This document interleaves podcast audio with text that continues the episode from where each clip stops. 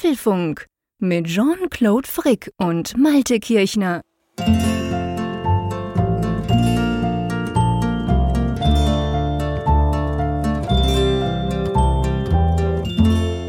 Hallo und herzlich willkommen zum Apfelfunk Podcast Ausgabe 370, die wir aufzeichnen am Mittwoch, dem 8. März, dem Tag, wo es bei uns 12 Grad ist und bei euch offensichtlich schneit an der Nordsee, lieber Malte. Moin.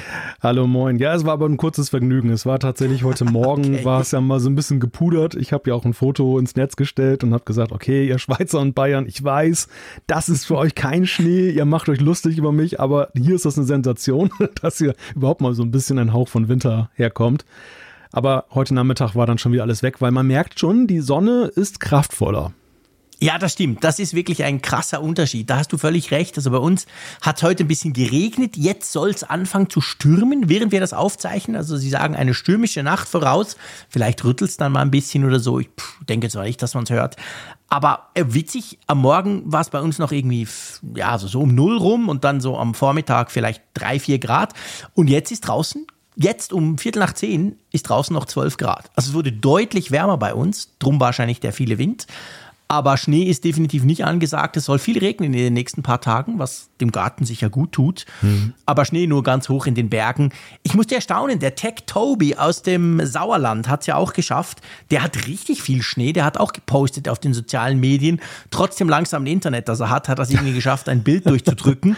Und das sah also richtig, also richtig, richtig verschneit aus. Ich wusste gar nicht, dass es da überhaupt Schnee gibt. Hat er wahrscheinlich per Brief von den nächsten Telegrafenstationen weitergegeben und die hat das dann getwittert. Schon drei Monate her, der Schnee.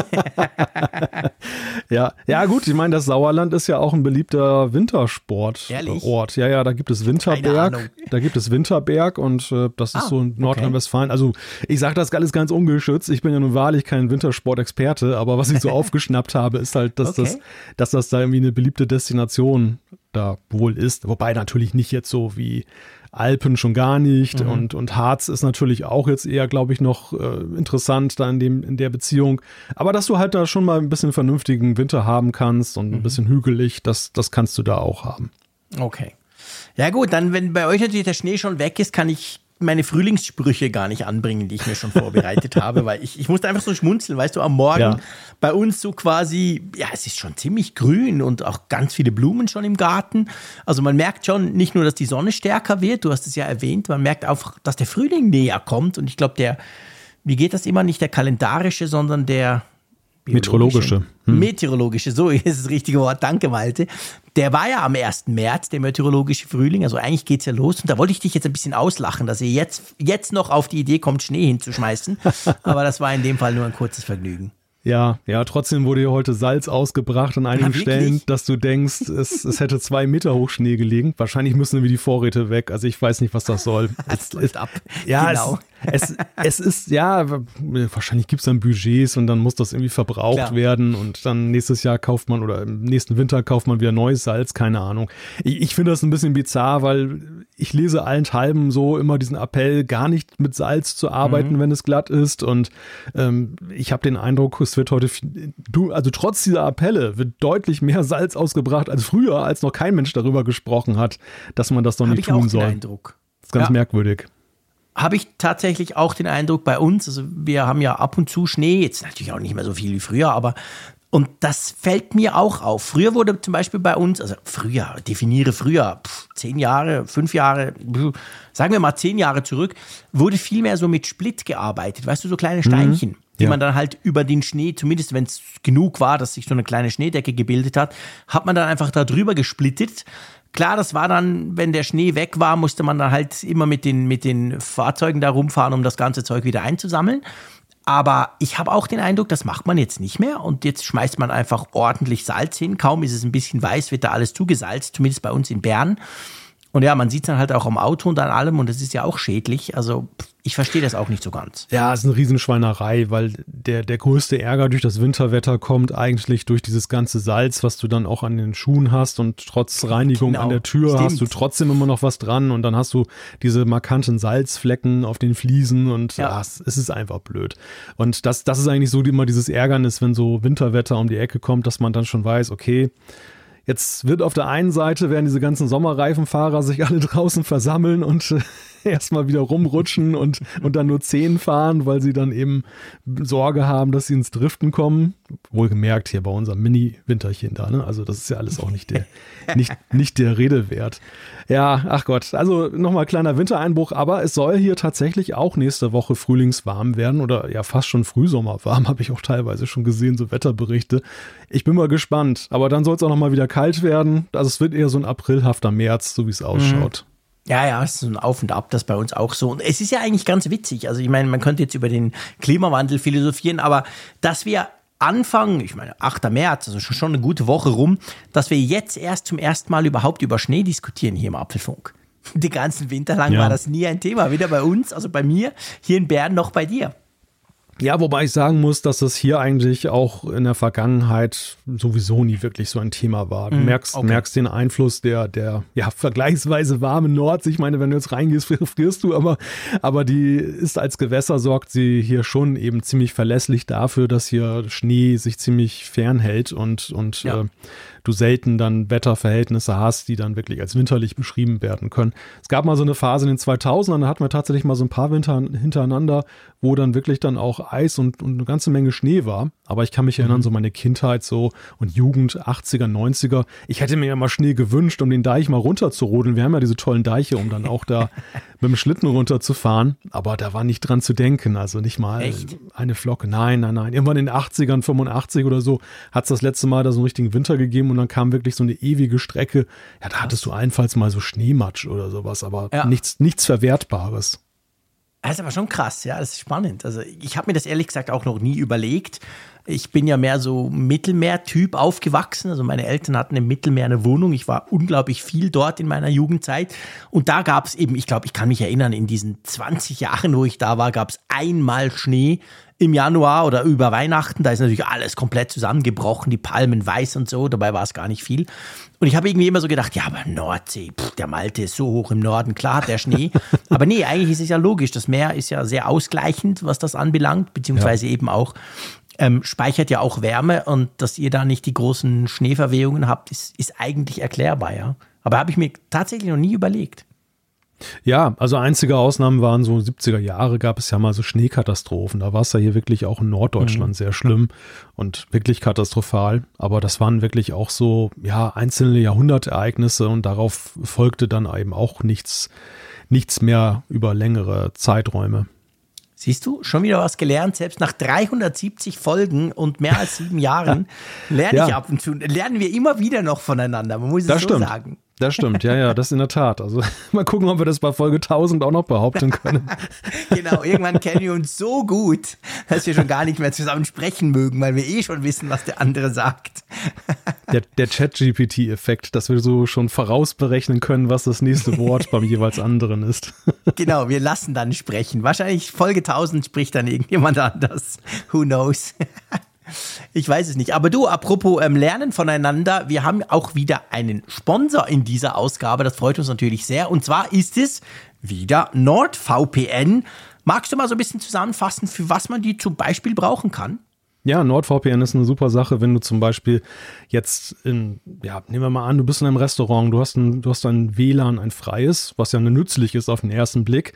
Aber wenn du das so ungeschützt nutzt, ist das, kann das mit Risiken behaftet sein. Und du kannst dir dann mit, mit NordVPN dann halt ganz einfach auf dem iPhone eine App installieren, baust damit einen Tunnel auf und dann hast du einen sicheren Kanal zu einem von über 5500 Servern in 60 Ländern und äh, bist halt sicherer unterwegs, ohne dass da jemand zum Beispiel deinen Datentraffic irgendwie ja, überprüfen kann oder irgendwelche Sachen mitschneiden kann oder deine Nutzungsgewohnheiten alleine schon auswertet, was du ja vielleicht auch nicht möchtest. Aber damit ist es nicht getan. Du kannst zum Beispiel eben auch im Urlaub dann das Geofencing umgehen und dann Mediatheken im Heimatland aufrufen oder Sendungen angucken. Ja, und dann gibt es noch einiges mehr, ne? insbesondere in Sachen Sicherheit. Ja, es gibt diesen Online-Bedrohungsschutz, der, der neu dazu kam, vor, glaube ich, einem knappen Jahr oder so. Und zwar ist das, wenn du das auf deinem Mac zum Beispiel installierst, bist du damit geschützt gegen Phishing, gegen Werbetracker, gegen Malware. Es gibt sogar einen Dark Web Monitor, der eure Passwörter checkt, weil oft ist es ja so, dass ein Passwort, das ihr als sicher vermutet, aber trotzdem schon mal irgendwo in einem Leak entwendet wurde. Das landet meistens dann im Dark Web. Dieses wiederum wird eben von NordVPN gescannt und dann zeigt es euch halt an, hey, Achtung, dieses Passwort von der und der Webseite ist dann übrigens nicht sicher. Also das kann man brauchen, auch wenn man gar nicht eine VPN-Verbindung aufbaut. Das kann man also auch brauchen, wenn man es einfach den, den Client, den NordVPN-Client auf seinem Mac drauf hat zum Beispiel. Dann kann man das nutzen und das gibt einem definitiv ein sicheres Gefühl, ein gutes Gefühl, wenn man das drauf hat. Wenn ihr das mal ausprobieren wollt, dann checkt das doch mal ab. nordvpn.com slash Apfelfunk würde uns natürlich freuen. Und wir bedanken uns natürlich ganz, ganz herzlich für die Unterstützung bei NordVPN. Genau. Hey, weißt du was? Du hast keine Nordlichter mehr gesehen, oder? Ich habe mich, ich habe mir ja aufgeschrieben, weil ich, ja. ich bin ja vergesslich. Ich muss mir solche Sachen aufschreiben, dass ich dich eine Woche später nochmal drauf anspreche, ohne dich unter Druck setzen zu wollen, weil in der Feedback-Sektion werden wir noch mal über Nordlichter sprechen. Mhm. Aber das ist dir keins mehr untergekommen, oder? Nein, mir ist keins mehr untergekommen, aber ich muss auch sagen, dass die Aktivität, sie zu sehen, auch relativ nachgelassen hat. Nach ah, du warst zu faul, um auf die Düne zu steigen, gibst du? Ja, ja, zu faul eher weniger. Irgendwie hatte ich ständig so viel zu tun, dass ich gar nicht dazu ja. gekommen bin und mal wieder davon abgekommen bin. Ja, das geht mir, das geht mir genau gleich. Also ich, ich habe natürlich hier sowieso keine Chance, irgendwas zu sehen. Da haben unsere Hörerinnen und Hörer aber vorgesorgt. Ich habe ganz viele tolle Bilder bekommen. Ich habe mich riesig gefreut. Sprechen wir dann im Feedback darüber. Aber ja, ich glaube, es war auch nicht mehr so aktiv in der letzten Woche, wenn ich mich recht erinnere. Ja, das ist auch mein Eindruck. Also ich habe auch insgesamt in Social Media immer weniger mhm. davon gesehen und es schienen mir auch teilweise Bilder zu sein, die eben vor unserer Sendung aufgenommen wurden. Also die, dass da jetzt nicht mehr danach groß was ja. zu sehen war. Ja. Genau. Ja, apropos unsere Sendung, wir könnten ja mal zu den Themen rüberschwingen. Wir, wir, wir haben krass viele Themen eigentlich. Ja, ja, wieder ereignisreiche Woche. Das erste Thema ist schneller Wechsel. MacBooks sollen in diesem Jahr angeblich alle mit M3 erscheinen. Puh. Gelb gefällig, es gibt eine neue iPhone-Frühlingsfarbe. Endlich gibt es einen Notruf für Österreich. Apple weitet nämlich seinen Satellitendienst aus. genau, ich werde dann was dazu sagen. Und dann ähm, endlich funktioniert die Fernbedienung wieder. Vielleicht habt ihr, wie ich zum Beispiel, Probleme mit eurem Apple TV. Da kann ein Update helfen. Wir sprechen über Hassliebe. Nein, wir sprechen nicht über unser Verhältnis zu Raphael Zeyer. ich hatte schon Angst, du sagst eh zwischen uns. Nein, es geht um Apples kuriose Handelsbeziehung mit Samsung. Am Limit. Wir, es gibt interessante Einblicke in die Entwicklung der Facebook-App. Ja, und dann gibt es auch Einblicke in unsere App, nämlich mit der Umfrage der Woche, was dabei rausgekommen ist in der vergangenen Woche. Und natürlich haben wir auch wieder Zuschriften unserer Hörer. Ganz genau. Drum lass uns doch mal loslegen mit dem neuesten Bericht, Gerücht, je nachdem, wie man sehen will. Und zwar geht es um MacBooks und es geht um den kommenden M3-Prozessor, von dem man sich ja einiges verspricht. Wir haben auch schon drüber gesprochen. Und das sieht danach aus, als könnte der ein bisschen schneller kommen als gedacht, oder? Ja, das ist ganz interessant und vor allem, dass er so umfänglich dann auch dann kommt. Es ist mhm. ja schon einige Zeit darüber gesprochen worden, dass das MacBook Air ja jetzt dann ein Nachfolger bekommen soll, vor allem aber eben eine neue Version, eine 15 Zoll Version, die es ja bislang noch gar nicht gab. Und es ist doch die Rede von einem iMac 24 Zoll, dass da auch eine Neuauflage kommt. Naja, und das wäre ja eigentlich auch gegangen, alles mit einem M2. Es hätte ja nicht zwingend ja. jetzt eines M3 bedurft. Das, den, den iMac, den gibt es ja, den 24 Zöller ja nur mit M1. Also da ist ja eigentlich der M2 logisch. Und ein 15 Zoll MacBook Air gibt es auch nicht. Also da würde man auch ein M2 wahrscheinlich akzeptieren, wenn der da drin ist. Aber kurioserweise lesen wir, und das war erst Mark Gurman am Wochenende von Bloomberg, und dann hat 9 to 5 Mac auch nochmal nachgeschossen mit eigenen Quellen, dass sie gesagt haben, der M3, der steht unmittelbar bevor und Apple wird ihn wohl in all diese neuen Geräte einbauen wollen, die ab, ja, ab Juni das erste Mal vorgestellt werden sollen. Ja, und das wäre natürlich vor allem interessant, beziehungsweise ich sage mal vor allem speziell, so muss man sagen, für das normale MacBook Air, weil das wurde ja eigentlich erst im Juni letzten Jahres wurde das ja aktualisiert mit dem M2-Chip. Das war ja das erste, der erste Mac mit M2-Prozessor. Danach kamen ja dann die MacBook Pros, der, der, der, Mac Mini, den wir auch mal testen werden. Da kommt dann ein Testbericht von uns beiden noch. Ähm, und das wäre ja nur ein Jahr danach oder lass es dann halt 15 Monate sein am Schluss, würde der schon ausgetauscht werden. Plus natürlich die neuen Geräte ich gebe ja zu, ich bin extrem gespannt auf ein 15 Zoll MacBook Air, haben wir auch schon im Hauptpunkt drüber gesprochen. Ja, das, würde ja eigentlich dann heißen, der M2, das war nur so eine Art, ich sag's mal ein bisschen böse, Zwischen, ähm, so, so ein Zwischenspiel, oder? Ja, man hat fast den Eindruck, dass es so eine Art ja, Mittelversion war, ne? Mhm. so M1.5 im Grunde genommen. ja, genau. Was, wofür ja auch einiges spricht. Also es ist ja tatsächlich so, dass, dass der M2 ja schon eben leistungsfähiger ist, aber natürlich erwartungsgemäß nicht der ganz riesige Sprung war, wie jetzt dann eben der Sprung von Intel zu, zu dem M1. Der M3 könnte da schon ein größeres Kaliber sein, weil dem wird ja nachgesagt, dass er in 3 Nanometer Bauweise erstmals gefertigt sein könnte. Das heißt mehr Energieeffizienz, das heißt mehr Power. Also da könnte dann mehr Musik drin stecken noch als im M2 was dann vielleicht eben den Ausschlag gibt, dass, dass Apple da so vorprescht. Aber ich finde das schon sehr bemerkenswert. Wir haben uns ja ganz am Anfang, du erinnerst dich, als der M1 damals vorgestellt wurde, haben mhm. uns hier ja auch mal sehr ausführlich darüber ausgetauscht, über die Frage, wie welch, welchen Fahrplan hat Apple jetzt eigentlich ja. für das danach? Wie geht das weiter? Wann wird ein M2 kommen? Wann kommt ein M3? Also in welchen Intervallen wird man bei diesen Prozessoren arbeiten? Und ich entsinne mich, dass wir da auch so hin und her gerissen waren. Könnten sie diesen iPad-Rhythmus bringen, also jedes Jahr neun? Oder ist das für die Desktop-Welt eigentlich eine totale Überforderung, weil man da an viel größeren Intervallen denkt? Mhm. Und, und, jetzt sehen wir halt so, erst haben sie zwei Jahre Abstand gelassen, wobei man auch nicht ganz weiß, ob das nicht vielleicht auch durch den, die Lockdowns und Corona ein bisschen beeinflusst war. Stimmt. Und jetzt gehen wir auf ein Jahr. Und das finde ich schon ziemlich krass.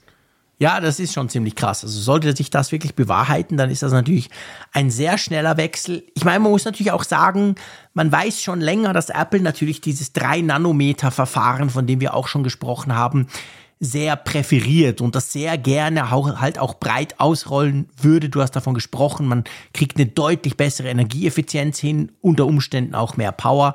Also das ist natürlich eigentlich ein Wunsch, sowas möglichst schnell gerade bei Laptops auszurollen. Beim 24 Zoll iMac wäre es ja dahingehend auch spannend, der würde ja den M2 dann komplett auslassen. Weil den 24 Zoll, vielleicht als Erinnerung, dass dieser super flache in den lustigen Farben, den gibt es ja mit M1-Prozessor und sonst nichts, mit, weder mit M1 Pro noch, noch mit M2. Der würde dann quasi direkt vom M1 zum M3 springen, oder? Genau, der würde diesen riesen Sprung machen und das ist ja auch schon für sich genommen sehr interessant, dass einige Produkte halt dann diesen Zwischenstep gemacht haben und andere Produkte eben nicht. Aber auch da ist halt letzten Endes ja die Frage, folgt das alles dem Drehbuch, was Apple so vor 2020 entworfen hat, wie Sie sich das vorstellen, wie das weitergeht, oder haben Sie da auch gewisse Kompromisse geschlossen aufgrund der Produktionskapazitäten, die Ihnen zur Verfügung standen, der Situation in China, in den Werken ja. und so weiter, dass Sie einfach gesagt haben, äh, ja, da, das, da beißt der Maus, äh, das, das beißt der Maus keinen Faden ab, da, dass jetzt dann der, der, ähm, dass, dass der iMac 24 Zoll jetzt dann eben von M1 auf M3 geht. Ja, also ich glaube, das ist ja definitiv etwas. Ähm, ich, ich weiß nicht, wie groß die Nachfrage danach ist. Ich finde den ausnehmend hübsch, abgesehen davon, dass der Bildschirm viel zu klein ist. Aber sonst gefällt mir der eigentlich. Aber der M1, wir haben es ja schon oft gesagt, selbst der normale, ohne Pro, ohne Max, ist ja ein unglaublich performanter Chip. Der ist wunderbar und der funktioniert für die Dinge, wo du wahrscheinlich so einen iMac brauchst, ganz hervorragend. Also das war jetzt nicht unbedingt zwingend, da auch noch den M2 reinzuballern. Und ich meine, bei den MacBooks, also vor allem bei den MacBook Pros, da muss man natürlich auch sehen, das war beim M1 so, das war beim M2 ja ähnlich, auch wenn der, der Zeitabstand recht kurz war. Aber es kommt ja dann, wenn der M3 rauskommen sollte, jetzt im Sommer, wir reden hier von MacBook Airs, von iMacs ähm, und vielleicht von einem 13 Zoll MacBook Pro, aber wir reden nicht von den großen MacBook Pros. Also die mit M3 Pro oder M3 Max dann, die werden sicher noch mal ein paar Monate auf sich warten lassen. Also ich denke schon, da wird Apple diese Staffelung auch beibehalten. Es geht ja jetzt eigentlich um die ich finde, man kann dem nicht Einstiegsvariante sagen. Es tönt immer so blöd bei Apple Silicon, weil die sind ja. alle unglaublich performant. Nix Einstieg, das ist Profizeug, aber im Prinzip ist ja der M3 dann wie der M2 und wie der M1 ohne noch nachgesetztes Pro oder Max, ist ja dann so der Einstiegschip, oder? Ja, es sind die klassischen Consumer-Modelle. Ja, und Consumer wobei trifft es besser, du hast recht. Wobei man den Consumer ja heute auch anders definiert als noch vor einigen Jahren. Vor einigen Jahren war der Consumer noch ja ein vergleichsweise anspruchsloser Nutzer jetzt vom Profil. Nutzer, genau. genau. Und, und heute ist es so, dass du auch ja eben mit einem, du konntest schon mit dem M1, mit dem M2 erst recht und mit dem M3 wirst du es wahrscheinlich fantastisch können, auch als sehr ambitionierter Consumer unterwegs sein. Und die, die Übergänge so in dieses Pro-Milieu sind ja fließend. Die machen sich ja meines Erachtens auch so in einigen Faktoren fest, die ja, schon spezieller sind. Wenn du jetzt diese ganze GPU-Geschichte mit den Mehrkernen an, anschaust, die, die Frage, wie viele Monitore kannst du anschließen, also welche Fähigkeiten hat da mhm. das System, das sind ja heute eher schon Pro-Merkmale als jetzt rein die Leistungsfrage, wie es ja lange der Fall gewesen ist. Ja, total. Da hast du absolut recht. Also es gibt natürlich inzwischen noch ganz viel drumherum quasi, dass du, dass du da mitkriegst und das eben auch eine große Rolle spielt.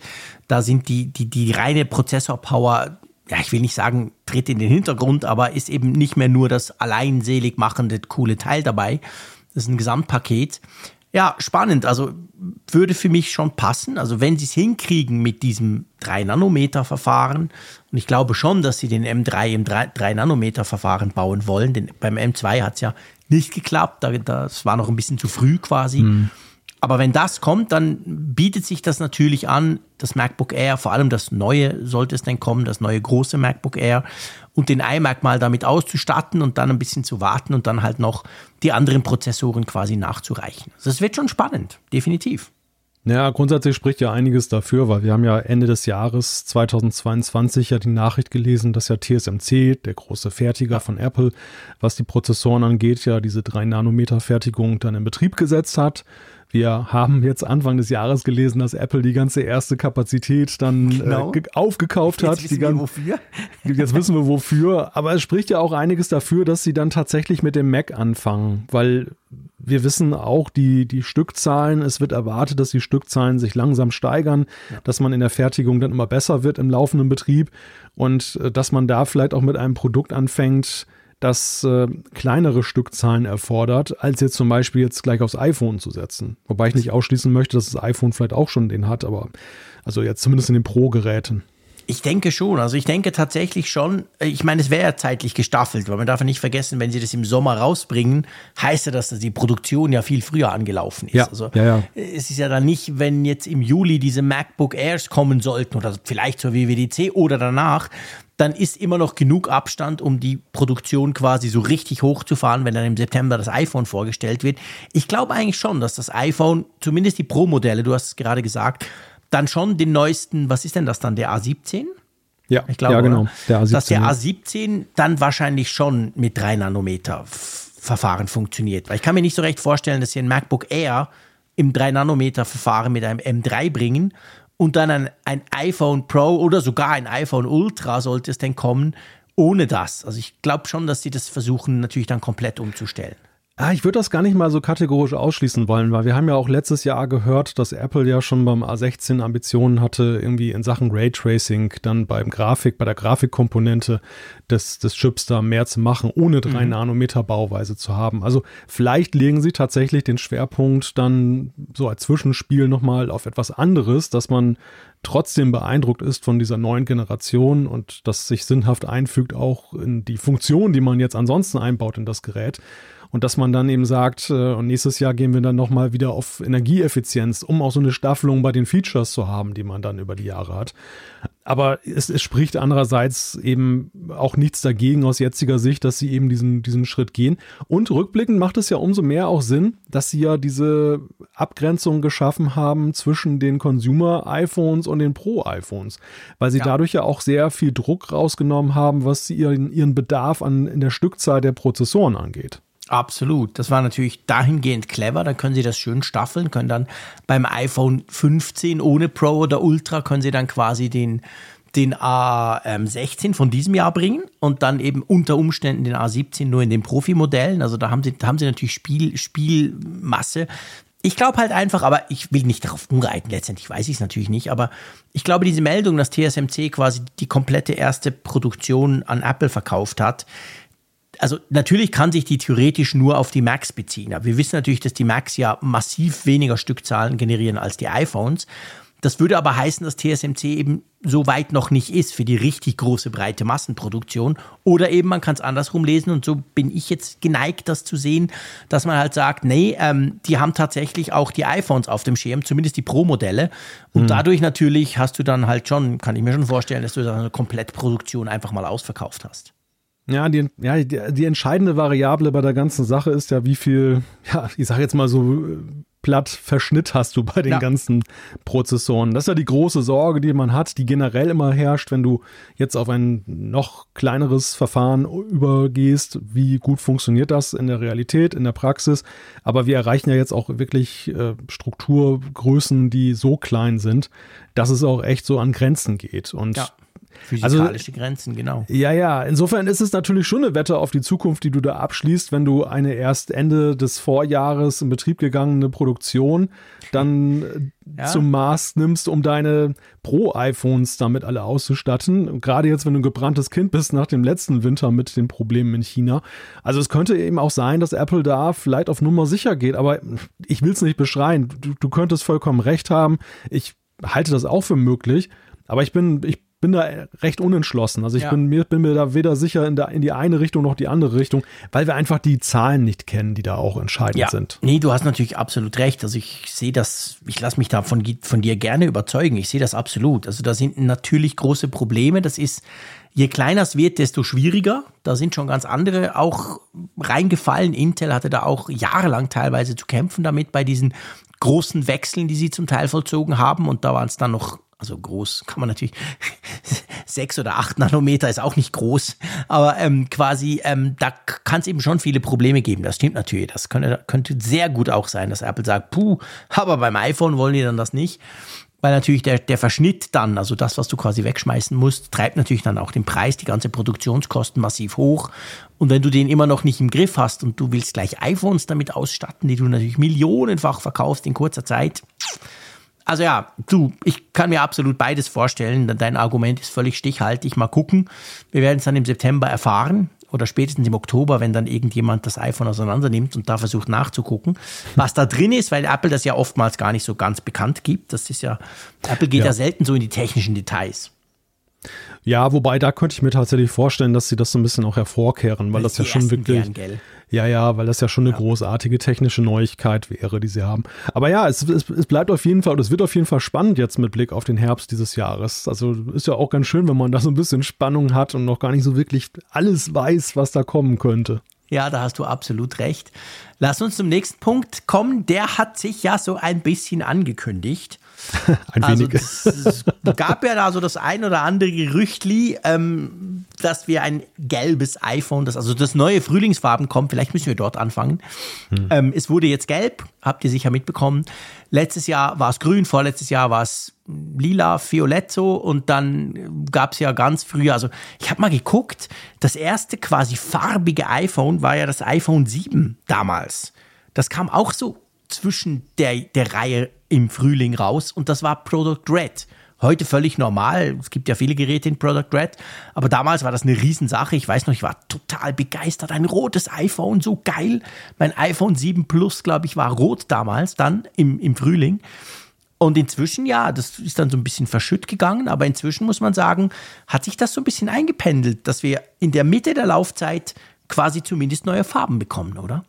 Ja, es ist ein sehr schlauer Marketing-Stunt von Apple, dass sie eben tatsächlich dann, wenn dieses iPhone droht, in der schnelllebigen Technikwelt in Vergessenheit äh, zu geraten, dass sie dann eben sich in Erinnerung rufen, dass sie einfach eine neue Farbe rausbringen und äh, bei der Gelegenheit auch, also sowohl vom Zeitpunkt her ist das natürlich immer top, weil jetzt auch so eine Zeit ist, es ist noch nicht so viel los in der Tech-Welt, mhm. die, die Aufmerksamkeit äh, der, der Medien ist da, ähm, es ist überhaupt etwas, was positiv aufgenommen wird, zumindest auf der Nordhalbkugel, dass dann eben gesagt wird, ach, mal schöner Farbtupfer jetzt, ne? das sind mhm. ja auch dann Farben, die sie auch mit Bedacht wählen, dass sie eben so eine positive Positivität mit, mit Blick auf den Frühling ausstrahlen. Ja. Und ja, das machen sie einfach sehr, sehr schlau. Weil im Grunde ist es ja, wenn man ganz hart gesagt, eigentlich eine Nicht-Nachricht. Ne? Es ist ja, eigentlich ein, es ist ein Phone, was wir in- und auswendig kennen, wo nichts weiter verändert wurde, außer dass es in einem neuen Farbton ja. dann herausgebracht wird. Und das ist ja etwas, ich meine, Apple ist halt recht konservativ, was Farben angeht. Es gibt nicht so viele. andere, ausgedrückt, ja. Andere Hersteller bringen das von vornherein raus. Also ja, ja es ist eigentlich ein kleines Marketingphänomen. Ja, natürlich. Du hast absolut vollkommen recht. Also es ist ein totales Phänomen. Ich habe letztes Jahr zum Beispiel gestaunt, ich habe damals sehr schnell das grüne, die grünen, ich glaube im iPhone was war es denn, iPhone 13 Mini und, und so habe ich bekommen und habe die dann auch in die Kamera gehalten, war total erstaunt, wie viele Leute das faszinierend fanden.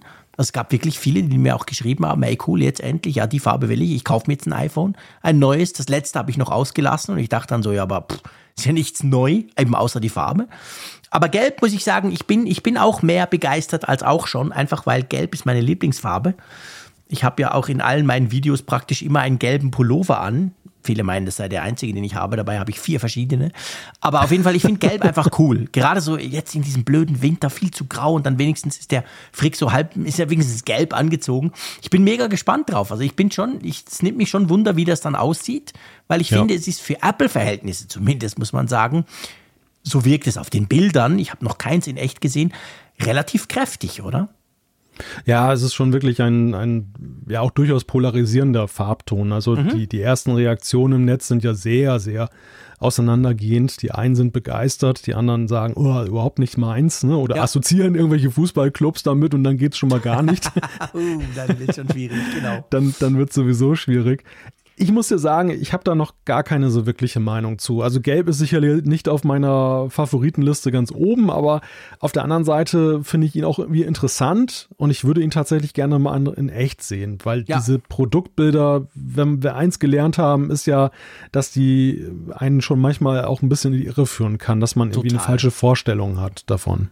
Was sagst du dazu, dass dieses Jahr, und das ist anders als letztes Jahr, dass wir nur, ich möchte das bitte in Anführungszeichen quasi setzen, wenn man das so kann in einem Podcast, dass wir nur das iPhone 14 und 14 Plus bekommen. Also wir kriegen keine neue Farbe für die Pro-Modelle. Finde ich ein bisschen schade. Ja, und du siehst mich so ein bisschen ähm, irritiert oder fragend. Also letztes Jahr hatten wir ja tatsächlich für beide, für genau. das Consumer-Modell und das Pro-Modell entsprechend die Farbe. Wie war denn das eigentlich im Vorjahr? Da hatten wir doch dieses Violett. Das gab es doch auch nur für das, das Consumer-Modell, oder? Nee, das. Gab es das auch für das große? Da bin ich mir gar nicht mehr sicher. Das ja, du, du verunsicherst mich jetzt. Ich hätte eigentlich voll rausgesagt, doch, doch, ich hatte, ich hatte doch ein iPhone, was war denn das? 12? Ein iPhone 12 Pro Max in lila. Ich bin fast sicher. Aber eben also leider ich, nur fast. Ja, ich habe ja gerade die Pressemitteilung von Apple, April 2021. Na, iPhone mal. 12 und 12 Mini in einem atemberaubenden neuen Violett. Ach, da ist kein, keine Rede von, ah, von okay. Pro-Modellen. Da war also das so schon so, letztes Jahr war es anders, ja. jetzt ist wieder so. Ah, okay. Weil das, das im ersten Moment war so mein Reflex, dass ich gedacht habe, okay, dass sie kein Pro-Modell gemacht haben, hat vielleicht auch mit den Querelen des letzten Winters zu tun. Die Pro-Modelle waren ja auch von diesen Produktionsausfällen so betroffen, mhm. dass sie da vielleicht gesagt haben, jetzt bringen wir keine Unruhe rein, es hat ja. sich ja gerade stabilisiert. Aber wenn man so sieht, dass sie dann eben letztes Jahr eigentlich die Ausnahme gemacht haben, könnte ja, man ja auch sagen, back to the roots. Weißt du, mein Gefühl ist ja auch das. Äh, ich habe mich letztes Jahr schon so ein bisschen gefragt, wer hatte eigentlich als Pro-Nutzer die Geduld, so lange zu warten, so in Erwartung, dass da vielleicht nochmal ein anderer Farbton kommt, beziehungsweise wer, wer schlägt nicht sofort zu beim neuen Pro-Modell, wenn es neu ist? Also die Mehrzahl, ich glaube, da ist beim Pro-Modell hast du stärker Vorbestellungen gleich, wenn das rauskommt, während das Consumer-Modell eher so ein Ding ist, was sich auf Strecke verkauft. Das hat sich ja auch so durch diese Verlautbarung gezeigt, die wir jetzt direkt zum Verkaufsstart der 14er Reihe gehört haben, wo es ja auch hieß, ja, Plus verkauft sich gar nicht so toll mhm. und das Standardding auch nicht so. Während Pro und Pro Max super, super, also riesen Nachfrage, wo ich einfach glaube, ja, die, die Apple-Nerds steigen natürlich auf das Pro und Pro Max voll ein und das Consumer-Modell ist eher so etwas, was sich so verkauft. Ja, das, das, könnte, das könnte tatsächlich ein Punkt sein. Auf der anderen Seite weiß ich auch von, also es kaufen ja nicht nur Nerds die Pro-Modelle, seien wir ehrlich. Nein, das ist wir klar. haben leider natürlich klar. keine Zahlen, aber Samsung hat ja von seinen Zahlen, haben sie ja gesagt, dass ungefähr 40 Prozent zum Ultra greifen, was ja quasi dem Pro Max entspricht beim, beim iPhone. Und die 40 Prozent sind sicher nicht, nicht nur Geeks. Also von dem her gesehen, ich glaube, es gibt schon auch Leute, aber die Frage ist immer, wie groß ist diese Zielgruppe, die ja. natürlich sagen, ja, nee, komm, ah, ich lasse das drei, ich, ich lasse jetzt das, das iPhone 14 Pro mal noch aus. Ich kaufe es mir dann nächstes, nächstes Jahr, das 15er. Und die sich dann unter Umständen durch eine Farbe quasi, weil, was ja bei Apple immer speziell ist, du weißt ja, die Farbe kommt ja nicht mehr zurück. Also, vor fünf Jahren gab es ein gelbes iPhone 10R. Nochmal fünf Jahre zurück, da waren wir irgendwie 2013, gab es das iPhone 5C, das Plastikding in Gelb. Also diese Farben, die haben eine relativ lange Laufzeit im Sinn von, dass dann nicht einfach in einem halben Jahr wieder ein gelbes iPhone kommt. Und es gibt, glaube ich, eben schon Leute, die sagen, ja, aber hey, jetzt genau die Farbe, cool. Und dann holen sie sich das Teil halt. Ja, die wird es zweifelsohne geben und du hast natürlich auch vollkommen recht, dass es, dass das Pro nicht aufhört, sich zu verkaufen nach der mhm. ersten Welle. Das ist natürlich ganz klar so. Trotzdem glaube ich, dass das Consumer-Modell einfach mehr vom Farbton lebt als das ja. Pro-Modell und dass das, das Pro-Modell auch ähm, ja eine fundiertere Entscheidung gleich zu Beginn ist und und ja. während so dieses hier eher auch so situative Käufe dann anlockt und das, äh, du siehst es ja schon an der Produktpalette. Warum haben wir vom Consumer-Modell immer so viele Farben und vom ja, Pro-Modell genau. so wenige? Stimmt. Also da, da unterscheidet Apple ja auch schon. Und augenscheinlich sind sie wohl zu dem Schluss gekommen, nach dem letztjährigen Experiment vielleicht, dass sie gesagt haben, ja, es lohnt sich eigentlich ja. nicht beim Pro das zu machen. Das könnte absolut gut sein. Da, da bin ich vollkommen bei dir. Ich meine, wir haben jetzt sechs Farben, wenn wir Schwarz und Weiß als Farbe zählen oder wenn wir die weglassen, sind es immer noch vier Farben beim iPhone 14 und 14 Plus. Und die Pro-Modelle haben ja nach wie vor viel weniger. Das ist, das ist ein guter Punkt, das könnte schon sein. Ja, ich bin gespannt. Also ich hoffe sehr, dass ich das mal in die Finger kriege, weil das interessiert mich. Ich bin ganz bei dir, dass wir von den, von den Bildern noch nicht so, ja, die Bilder sind immer geil bei Apple. Jede Farbe auf der Apple-Webseite sieht cool aus. Und ja. trotzdem muss ich sagen, dass ich oft eine Farbe in der Hand habe. Ich habe zum Beispiel das iPhone 14 Plus da in diesem hm, hellblau, sage ich mal. Es hat sicher einen ganz anderen fancy Namen. Und finde dann am Schluss, ja, eigentlich ist das weder, nee, es ist, Moment, Violett habe ich, das ist es. Und ich hm. finde, das sieht auf der Webseite recht cool aus. So, so, so ein bisschen, aber wenn du es dann hast, dann ist es praktisch weiß. Also, also ich habe das oft, dass ich dann enttäuscht bin, nach, wenn ich es dann in echt habe. Ja, ja, das kann tatsächlich passieren. Ja, also wer, wer sich mal darin probiert hat, ein iPhone zu fotografieren, so im Sinne von Produktfotografie, Boah. wird schnell die Erfahrung machen, dass äh, das eine ganz hohe Kunst ist, was Apple da mit seinen Promo-Fotos macht, beziehungsweise machen lässt von Profis. Ich habe mich auch schon manchmal gefragt, ob das überhaupt echte Fotos sind oder teilweise auch irgendwie auch. computergenerierte, weil das die so. frage ich mich auch weil die so steril, professionell, studiomäßig Stimmt. aussehen. Den Winkel aber, und das Licht kriegst du selber niemals hin, wo nee, die das irgendwie machen.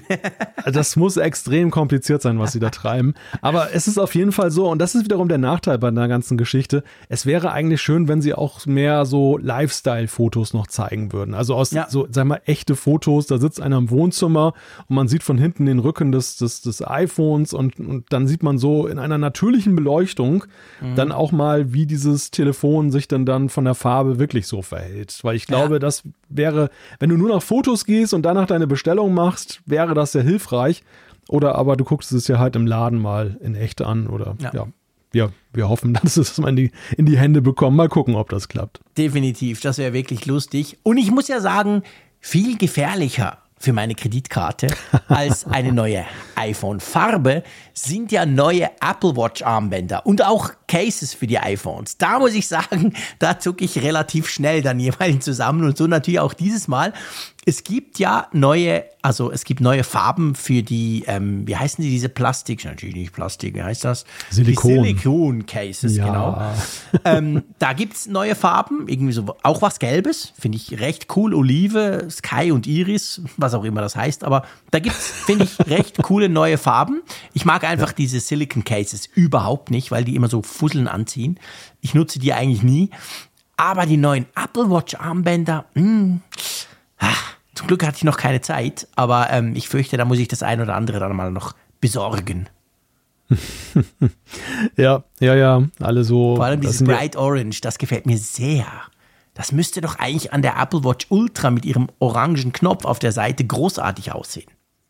Es sind dieses Jahr, glaube ich, so ein bisschen so pastellartige Farben, ja, schon. oder? Sie, ja. sind, sie sind auch teilweise sehr hell und so. Mhm. Ist nicht ja. so, so stark. So, ja. ja. genau, eher so ein bisschen unscheinbar. Ja. Also so im ersten Moment habe ich auch gedacht, hm, irgendwie sticht ja nicht so heraus, aber. aber der neue Solo Loop, hast du das gesehen? Dieses geflochtene? Das ist ja immer das, das Gefährliche. Ich, ich liebe die Dinger ja. Ich bin ja ein absoluter Fan davon und ich hasse es, dass die 100 Franken oder Euro oder was auch immer kosten. Hm. Aber da gibt es eine neue Farbe und auch so, das ist so eine Art Lila, aber ganz ein helles Lila. Und Purple Fog. Ah, ah natürlich. Ah, wie konnte ich das ah, vergessen? Der lila, der lila Nebel. Malte, ich bin schon eine Flasche, genau. Super. Da haben wir, schon unseren, haben wir schon unseren Episodentitel, der lila Nebel. Ja, der lila Nebel, genau. Das, das nehmen wir perfekt. ja, und auf jeden Fall, das gefällt mir wirklich sehr. Muss ich also sagen, finde ich cool. Und ja, mal gucken. Also es, ist ja, es sind ja kleine Dinge und eigentlich ist es total blöd, aber ich mag einfach, ich bin ein Fan und wechsle gern meine Armbänder. Von dem her gesehen muss ich mir mal gucken, ob ich mir da die eine oder andere Farbe zulege. Ja, ja, es ist, es ist auch das da immun, ist ein, oder? Ich spüre wenig Begeisterung im, im Vergleich zu mir bei dir.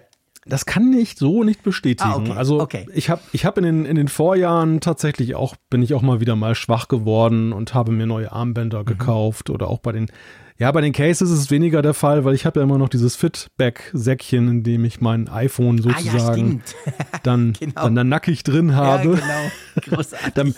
damit, ich es dann auch dann so in, in einem Jahr mal wirklich genießen kann von der Rückseite. Und ich bin da nach wie vor begeistert. Also diese, diese mhm. Lösung, die, ich war immer so skeptisch, aber die hat sich wirklich bewährt. Aber bei den Armbändern, das ist schon was anderes. Mhm. Ja, dies Jahr, ich weiß nicht, ob es an der Zeit liegt, also dass ich zu wenig Zeit hatte, mich damit auseinanderzusetzen oder ob es vielleicht dies Jahr jetzt nicht so meine Kollektion ist, keine Ahnung. Ja. Also im Moment noch nicht so dieses haben wollen äh, Gefühl, aber warten wir mal das Wochenende ab, wenn ein bisschen mehr Zeit ist zum Angucken. Dann ist es wahrscheinlich schwierig. Oh, gefährlich, gefährlich, genau. Ja. Aber es ist ja echt ein Phänomen, dass, dass Apple diesen Fashion, diesen Fashion-Faktor bei der, bei der Watch und bei dem, bei dem iPhone ja auch über Jahre so erfolgreich spielt. Also, dass sie das wirklich auch so zur mhm. Tradition und ja. zu einem großen Geschäft entwickelt haben. Ja, und dass das einfach, ja, dass das war, ich meine, ich bin ja das beste Beispiel, weißt du, ich bin ja komplett fashionresistent. Das interessiert mich ja null. Ich laufe immer im gleichen Zeug rum und solche Dinge interessieren mich eigentlich nicht. Aber bei der Apple Watch und auch bei den Cases, aber vor allem bei der Apple Watch muss ich sagen, da falle ich da voll drauf rein oder ich fahre voll drauf ab, je nachdem, wie man es ausdrücken will. Ich finde das super, immer mal wieder die Bänder zu wechseln. Ich weiß es schon, was ich dir jetzt zu Ostern schenke, ein lila Nebelpullover. Oh, das wäre lustig. Genau. Purple Fog. Das ist Purple der, Name. Fog. Also der Name schon. schon. großes Kino, muss also man ich, ich glaube sagen. wirklich so, die, die, die ähm, Namensdesigner bei Ikea und die Namensdesigner bei Apple, die zwei, das sind so, finde ich wirklich, das sind so die ganz großen, oder? Ja, ja, ja, ich meine. Wobei man bei Ikea wenigstens weiß, um was es geht. Das ist ja, also beziehungsweise man hat eine Vorstellung, die stimmt zwar manchmal nicht, die stimmt oft überhaupt nicht, aber es ist einfach witzig. Und bei Apple ist es ja so, pff, eben, ich meine, sorry, lila Nebel, what the fuck, das kann ja irgendwas sein. Also, mh, hm, da ist es, finde ich, weiter weg vom Produkt als bei Ikea, oder? Ja, wobei ich mich bei Ikea mal frage, ob dieses Römtömtöm und wie das dann immer heißt, ob das im Schwedischen wirklich dann irgendeine das Bedeutung hat. Auch. Oder ja. ob das einfach nur Unfug ist. So. Ob nur wir das witzig finden, weißt du, weil es genau. bei uns passt. Weil das, genau. weil das unsere Stereotypen bedient, so von Schweden. Ja, vielleicht, das kann sein. Ja, und es sind ja, ja. manchmal so ganz, also zumindest bei uns in der Schweiz sind es, wobei das heißt bei euch wahrscheinlich ja gleich. Heißt das überhaupt weltweit überall genau gleich? Ich noch gar nicht überlegt. Ja, wahrscheinlich schon, oder? Das Billy-Regal ist überall das Billy-Regal wahrscheinlich. Ja, das sicherlich, das sicherlich. Ich weiß halt nicht, ob du hast ja mal das Problem, wenn du ein internationaler Konzern bist, dass einige Begriffe in mhm. bestimmten Sprachen manchmal eine andere Entsprechung haben. Also es gibt ja. ja so Beispiele, zum Beispiel, dass im Chinesischen so manche englische Begriffe dann irgendwie ja mitunter schon mal so Fäkalwörter meinten ja. oder sowas. Und dann, dann haben die Hersteller natürlich dort dann an in diesen Märkten dann andere äh, ja, Begriffe gewählt. Aber ich glaube, Ikea hat das Problem nicht, weil die würfeln einfach Buchstaben zusammen und jeder sieht da drin was. Aber ja, den Eindruck habe ich manchmal auch, dass das so ist, ja. Wir sind leicht abgeschweift, aber ich finde es lustig, wenn wir zu, zu Namen diskutieren.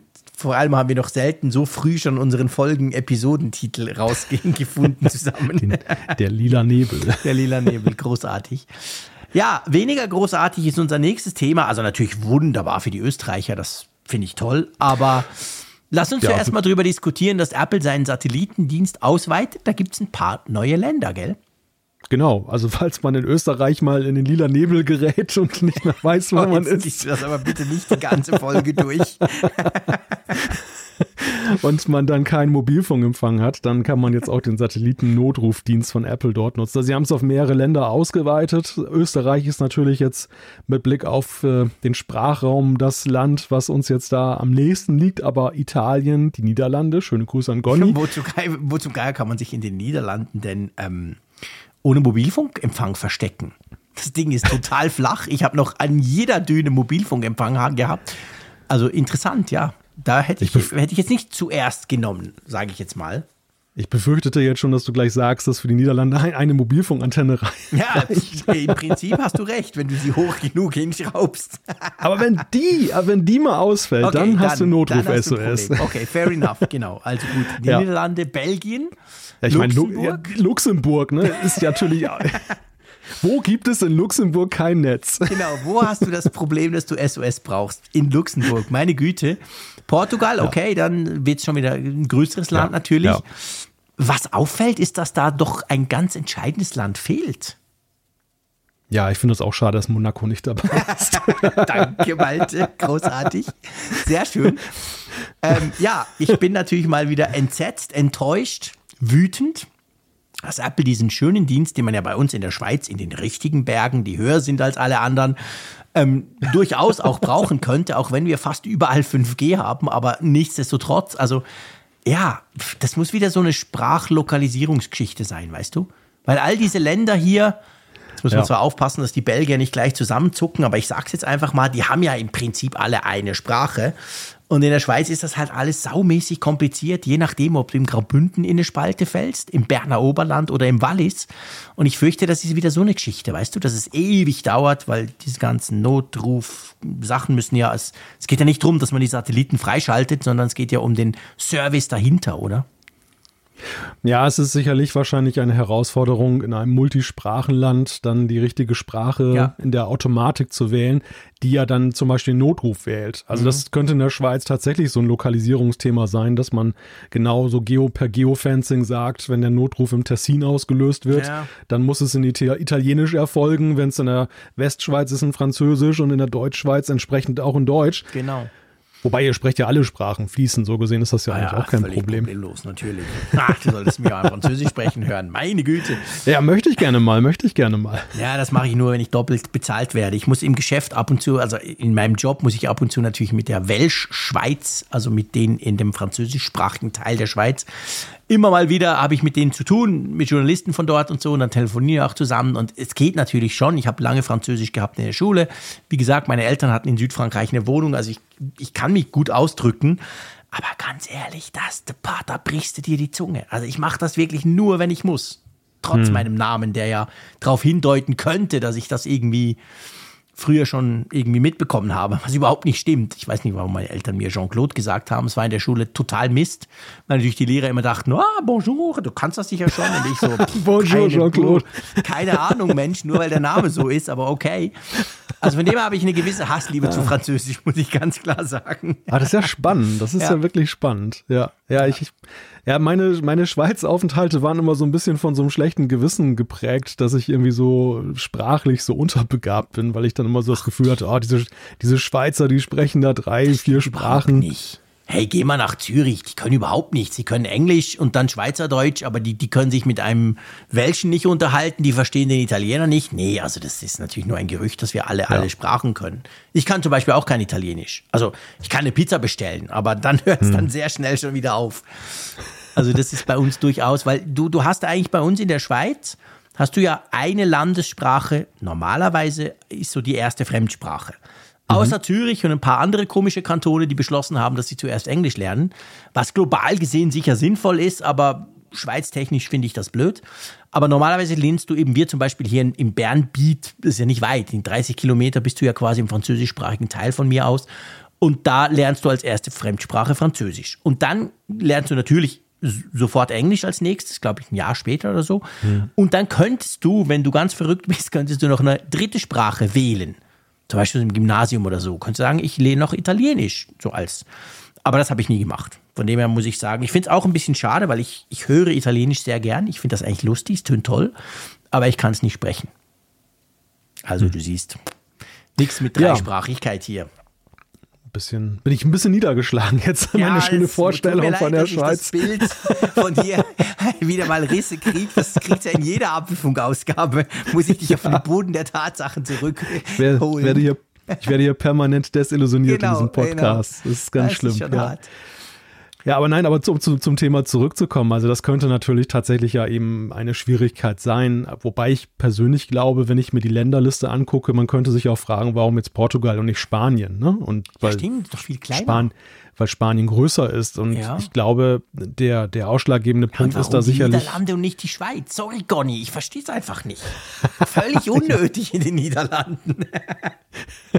ja, ja, ja. Aber ich glaube, ich glaube tatsächlich, dass das was damit zu tun hat, eben auch mit diesen Schnittstellen, die Apple da schaffen ja. muss zu den jeweiligen Notrufsystemen in den Ländern. Ja. Und dass die, die Vorbereitungen da wahrscheinlich unterschiedlich sind, je nach Land ist es dann einfach oder schwer, dort Fuß zu fassen und dass sie einfach knallhart danach gehen und dann jeweils, wenn sie wieder so einen Schwung haben, dann den, den dann freischalten. Ich könnte mir sogar vorstellen, so wie wir es ja bei den Karten ja auch erlebt haben, dass es dann irgendwie ja, rucki dann plötzlich auch die Schweiz dann beherrscht, dass es jetzt irgendwie in der Schwebe ist oder so. Ja, ich meine, was sehr witzig ist, das ist mir aufgefallen, als ich ja vor ein paar Wochen bei Samsung in Berlin war, also auch ja mit einem Schweizer iPhone, sobald ich in einem dieser Länder bin, wo der Service aufgeschaltet ist, dann kann ich das ja nutzen. Also dann mhm. nicht so quasi, ja, aber so ein Schweizer, das geht hier nicht. Ich habe das in Berlin, ich hatte leider zu wenig Zeit, um das richtig sauber zu testen, aber ich habe sofort gemerkt, doch, ich kann das, der Demo-Modus kam dann quasi. Und ähm, in der Schweiz halt eben nicht. Also von dem her gesehen, wenn ich dann in Holland in den Ferien bin im Sommer wieder, kann ich das zumindest dort mal testen. Falls Notrufzentren Notrufzentren Hochkonjunktur dort. Genau, genau. Ich, ich dann auf eine Bühne stellen und irgendeinen Notruf absetzen. da ist ja so ein Schweizer, der jeden Tag anruft. genau. Was macht der da? Es gibt ja den Demo-Modus, ich bitte dich. Ich werde schon keinen echten Notruf absetzen. Ja, Gott sei Dank. Aber ja, mal schauen. Gut, so viel dazu. Ähm, hoffen wir mal, dass das noch weiter ausgeweitet wird, wobei das, die Geschwindigkeit dazu ja eigentlich das schon, schon, schon zeigt, oder? Also ich meine, Apple gibt da ziemlich Gas. Apple gibt da ziemlich Gas und passend dazu lesen wir ja auch gerade die Neuigkeit, dass Apple auch nochmal kräftig Global Star Geld in die Hand gegeben hat, um die Satellitenflotte dann eben auszuweiten. Das, das lässt ja auch vermuten, dass sie eben da auch an dem Ausbau jetzt dann festhalten, dass sie jetzt eben auch nicht nur jetzt die größeren Märkte damit bedienen, sondern schon wirklich auch globale Ziele damit dann verfolgen. Es hat aber auch ein bisschen was wohl damit zu tun, liest man, ähm, dass Apple da eben auch ähm, nicht möchte, dass Global Star sich an andere kettet und in andere Abhängigkeiten gerät, weil Global Star, der Betreiber des Satellitennetzwerks, halt so unglaublich wichtig da für mhm. Apple auch ist. Ja, klar. Ich meine, man muss natürlich auch gucken, dass, dass die, ähm, ich sage mal, am meisten mit dir zu tun haben, wenn du so einen Dienst aufbaust. Du willst ja dann nicht einer von vielen sein, die da quasi diese Satelliten nutzen. Jedenfalls nicht als Apple, die haben da ganz andere Ansprüche.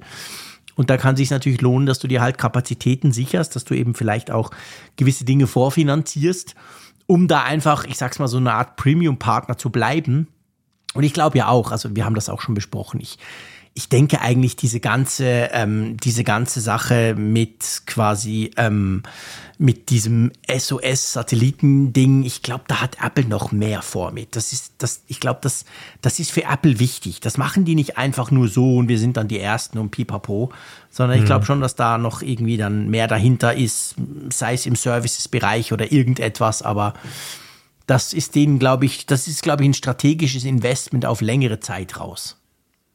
Ja, das könnte ich mir auch gut vorstellen. Und dass sie, sie haben jetzt einen Use Case da einfach erstmal geschaffen, ja der eben auch ja imageträchtig ist Klar. und der äh, es ihnen hilft, dass das Netzwerk zu hoch zu skalieren und auch seine Funktionsfähigkeit eben zu erproben im Echtbetrieb. Aber ja, ich denke auch, da kommt mehr. Wir haben ja irgendwann mal drüber gesprochen, als es so in den Gerüchten war, dass Apple vielleicht auch so seine Unabhängigkeit von den Mobilfunknetzbetreibern so ein wenig strategisch damit äh, genau. äh, herstellen möchte.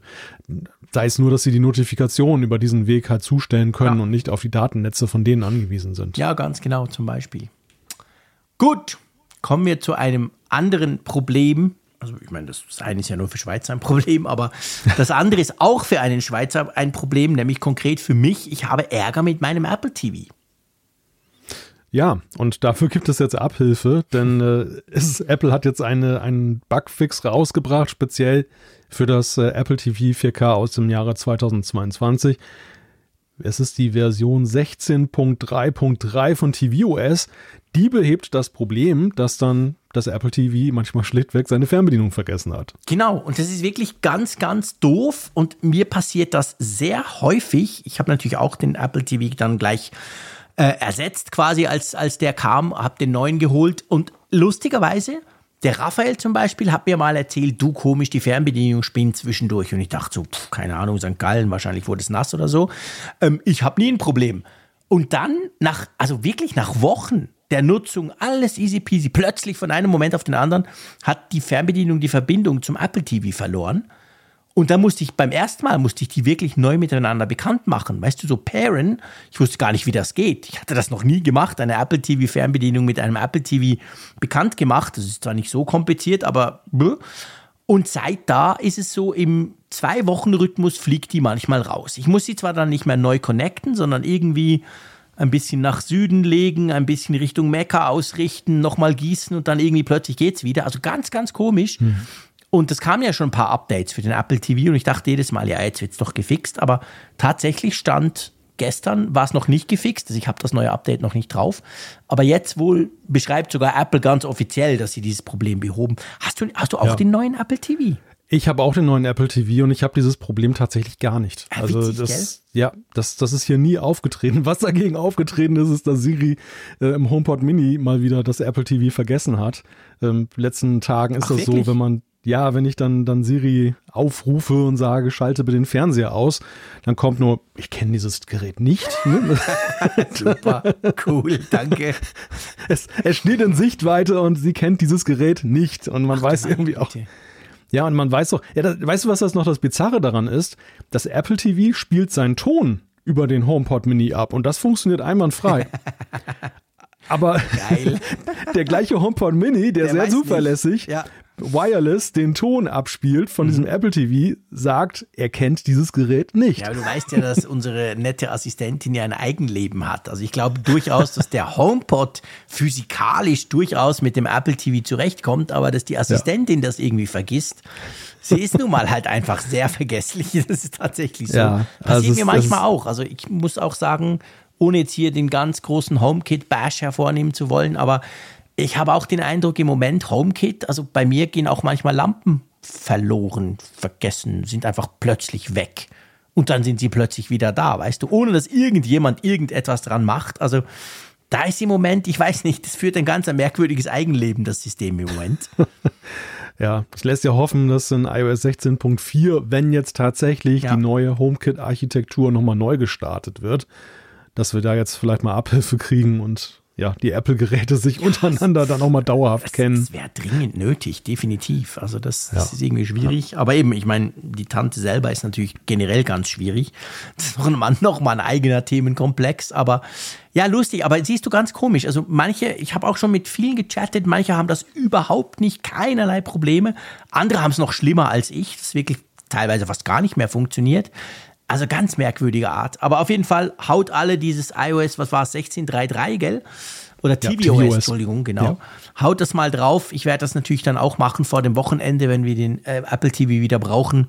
Und dann wollen wir mal schauen. Ich hoffe, das Problem ist dann erledigt. Weißt du, am Anfang, weißt du, was ich zuerst gemacht habe, als gar nicht mehr ging? Mhm. Dann habe ich natürlich sofort die Siri Remote genommen und geladen. Und ich dachte zwar noch, es ist komisch, ich habe das Ding ja erst irgendwie sechs Wochen und vorher hat es irgendwie drei Jahre gehalten mit der Vorgängerversion. Ich habe die nie laden müssen, aber könnte ja sein, theoretisch. Und habe es mal irgendwie zwei Stunden geladen, kam dann wieder zurück, habe gedrückt, ging natürlich nicht. Und habe dann aber gemerkt, komisch, wenn ich die Lautstärke verändere, der Fernseher, mein Fernseher, der reagiert auf das. Also ich kann mit meiner Siri Remote quasi die Lautstärke vom Fernseher verändern und mhm. das ging. Da dachte ich, ja, ist aber komisch, wenn ich auf der Siri Mode was drücke, dann der Fernseher checkt das, der Apple TV aber nicht. Und so kam ich überhaupt erst drauf, dass das dieses Pairing-Problem sein könnte. Ja, oder irgendwie ein Signalverarbeitungsproblem. Ja, oder weil, was auch immer, genau. Weil, weil, was, das, was du da beschrieben hast, das läuft ja, glaube ich, über das HDMI-Kabel ab, dass diese, diese Steuerung genau. des Fernsehers dann ja. da erfolgt. Und dass diese Durchleitung da funktioniert hat, aber die Signalverarbeitung oder die, die ja, Softwareverarbeitung mhm. vielleicht schlichtweg für sonstige Steuerkommandos dann da nicht. Ja. Das, das ist schon sehr bizarr. Aber ich meine, was man immer wieder Apple zugute halten muss, und das ist für uns als Apple-Nutzer ja so eine Selbstverständlichkeit, es, es ist natürlich im ersten Moment sehr, sehr ärgerlich. Wir haben vor einigen Wochen ja darüber gesprochen, über dieses Problem. Es dauert auch mal eine gewisse Zeit, bis ja, sowas dann wirklich mal gefixt wird. Aber und das unterscheidet Apple halt schon irgendwie von manchen anderen Herstellern. Es wird gefixt. Ne? Also ja, ich finde schon, stimmt. dass sie solche Probleme dann eben auch ernst nehmen und da eben auch wirklich darauf hin drängen, das zu lösen, während ich auch schon Geräte erlebt habe, wo es dann so ist, du hast ein Problem und dann weißt du, damit wirst du ewig leben müssen. Ja, das stimmt. Das stimmt absolut. Also ich meine, wir, wir tun sehr viel über Apple lästern, wir ärgern uns über Bugs, aber man muss sagen, im Großen und Ganzen, im Allgemeinen, nach einer gewissen Zeit, die natürlich dem Frick viel zu lange dauert, immer klar, aber im Prinzip wird einem dann auch geholfen. Ich bin völlig bei dir. Ich habe auch diverse Geräte bei mir, da, schla da schlage ich mich seit Jahren mit irgendwelchen dummen Fehlern rum, wo ich denke, ey Freunde, ihr könntet das mal beheben, aber pff, da passiert nie was. Ja. Nee, nee, alles okay. Gut. Ob alles okay ist zwischen Apple und Samsung, das klären wir jetzt gerade. Da gibt es nämlich einen spannenden Beitrag beziehungsweise spannende Infos und du hast das Ganze dann in einen Beitrag auf heise.de verpackt. Über diese kuriose Geschäftsbeziehung zwischen Apple und Samsung, so quasi im, im, im Feld zwischen krasse Konkurrenz und auch medienmäßig großes Bashing gegenseitig, aber gleichzeitig der eine vom anderen einer der größten Abnehmer von Displays. Ja, und das ist eigentlich das Bizarre an dieser Beziehung der beiden großen Tech-Konzerne oder Tech-Unternehmen.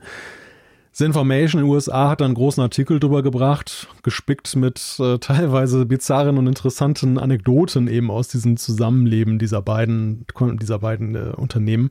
Und sie beschreiben oder sie charakterisieren so dieses Miteinander als die unglücklichste Ehe der Tech-Branche. Also das machen sie halt daran fest, du hast es ja gerade gesagt, Apple ist halt in hohem Maße abhängig von Samsung, was die OLED-Displays angeht. Und es wird beschrieben, dass das Problem auch ist, dass die Anstrengung von Apple, sich mit Mikro-LEDs davon abzumachen, eine eigene Produktion aufzumachen, so wie sie es ja eben bei den, beim Apple Silicon mit Intel gemacht haben, ja. wie sie es gerne mit dem mit 5G bei Qualcomm genau. machen würden. Wo sie dran das sind, also, so viel weiß man ja. Ja, aber das ja auch ein, so ein ähnlicher Fall ist, ne? Auch so eine Art Hassliebe. Man braucht es ja. auf der einen Seite, auch wegen der Güte, der Qualität, aber auf der anderen Seite äh, mag man sich nicht. Aber bei Samsung ist das wohl noch ziemlich oder viel krasser. Das ist dann der Gestalt, dass es dann solche Geschichten gibt, dass dann irgendwie Apple-Mitarbeiter zu Gesprächen halt nach Südkorea geflogen sind oder sein sollen. Das ist ja alles eben kolportiert über verschiedene Quellen, die diese Information da hat. Und äh, dann hat man denen gesagt, nee, nee, ihr kommt hier nicht rein. Das, ja. ihr, ihr, ihr, spioniert hier alles nur aus, geht mal in euer Hotelzimmer, wir machen eine Videokonferenz. Und da saßen diese Apple-Mitarbeiter aus Kalifornien in den Hotelzimmern und haben mit den Samsung-Mitarbeitern, die womöglich auf der anderen Straßenseite waren, per Videokonferenz dann da gesprochen, weil sie einfach nicht in den Konferenzraum reingelassen wurden. Und, und das soll sich da wohl ständig abgespielt haben. Ja, und das sind vor allem Dinge, das würde sich Apple von keinem anderen Zulieferer quasi bieten lassen. Da wäre der andere Zulieferer sofort weg, draußen würde ersetzt durch jemand anderen.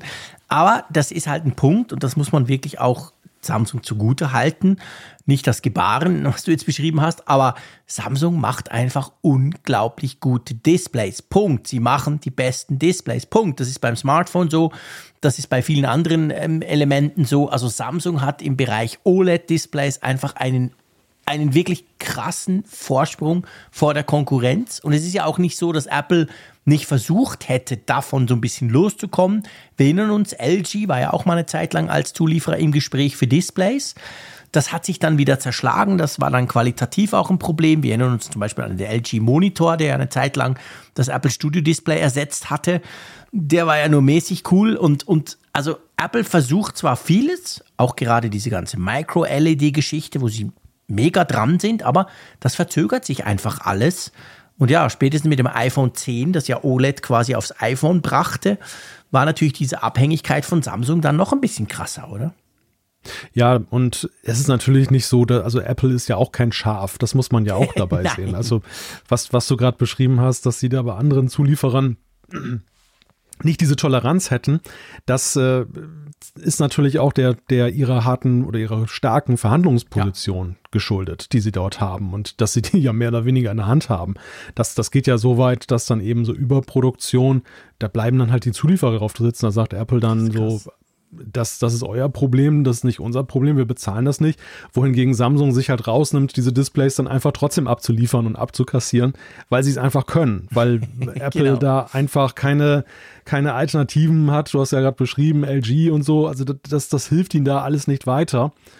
Ja, und das, das zeigt ihm letzten Endes auch, dass Samsung in dem Konzert der Zulieferer eben ein ganz anderes Kaliber eben auch ja. ist. Ja. Und deshalb dieses Selbstbewusstsein noch hat gegenüber Apple, die eben auch nicht zimperlich sind. Ja, absolut. Also ich meine, das ist sich natürlich Samsung auch absolut bewusst, dass sie halt die einzigen sind, sage ich jetzt mal, die dem Qualitätsanspruch im Bereich von Displays von Apple genügen.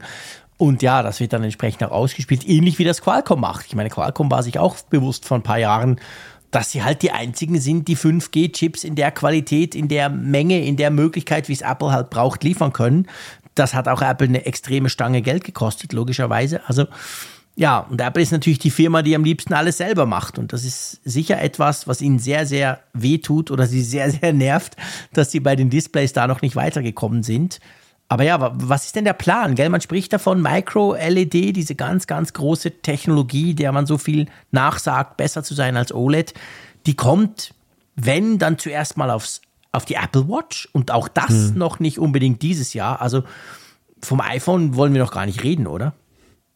Also ich habe mal so im News-Archiv geguckt und das Thema Micro-LED ist ja über die Jahre immer wieder weiter nach hinten mhm. geschoben worden und äh, ja, auch klein klein gemacht worden, im Sinne von, wir fangen klein an und große Displays sind noch so eine Sache, die sowieso noch ein bisschen weiter in der Ferne liegen.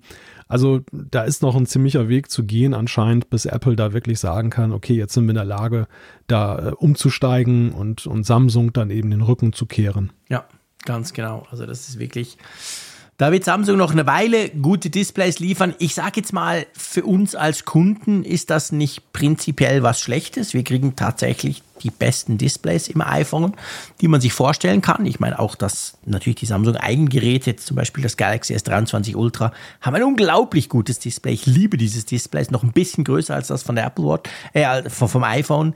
Ähm, aber das ist ja für uns nicht schlecht. Das ist ja nicht so, dass wir jetzt quasi im Moment, ich sage es jetzt mal ein bisschen übertrieben, mit schlechter Technik abgespeist werden und warten müssen, bis dann Apple endlich mal was eigenes bringt. Nein, ganz im Gegenteil. Es ist ja eben so, dass ja gerade Apple diese in Anführungszeichen Qualen eingeht, weil sie eben das Beste haben ja. wollen und weil sie eben nicht mit einer alternativen Lösung arbeiten wollen, die ja entweder qualitativ jetzt mit der vorhandenen Technologie nicht so toll ist oder eben auf eine neue Technologie zu setzen, die noch nicht ausentwickelt ist. Deshalb sagen sie einfach, okay, da müssen wir einfach in den sauren Apfel beißen und mit, mit Samsung zusammenarbeiten. Ja, ganz genau. Gut, Kommen wir zu unserem ja, letzten Thema, einfach zu, zu unserem nächsten Thema. Ein super spannendes Thema und zwar geht es da konkret um die Entwicklung der Facebook-App, die ja, was war es, 2012, gell, wurde die komplett mal mhm. neu gemacht. Und da gibt es jetzt ein bisschen so, ja, eigentlich ein, so eine Art Blick hinter die Kulissen, oder? Kann man das so sagen?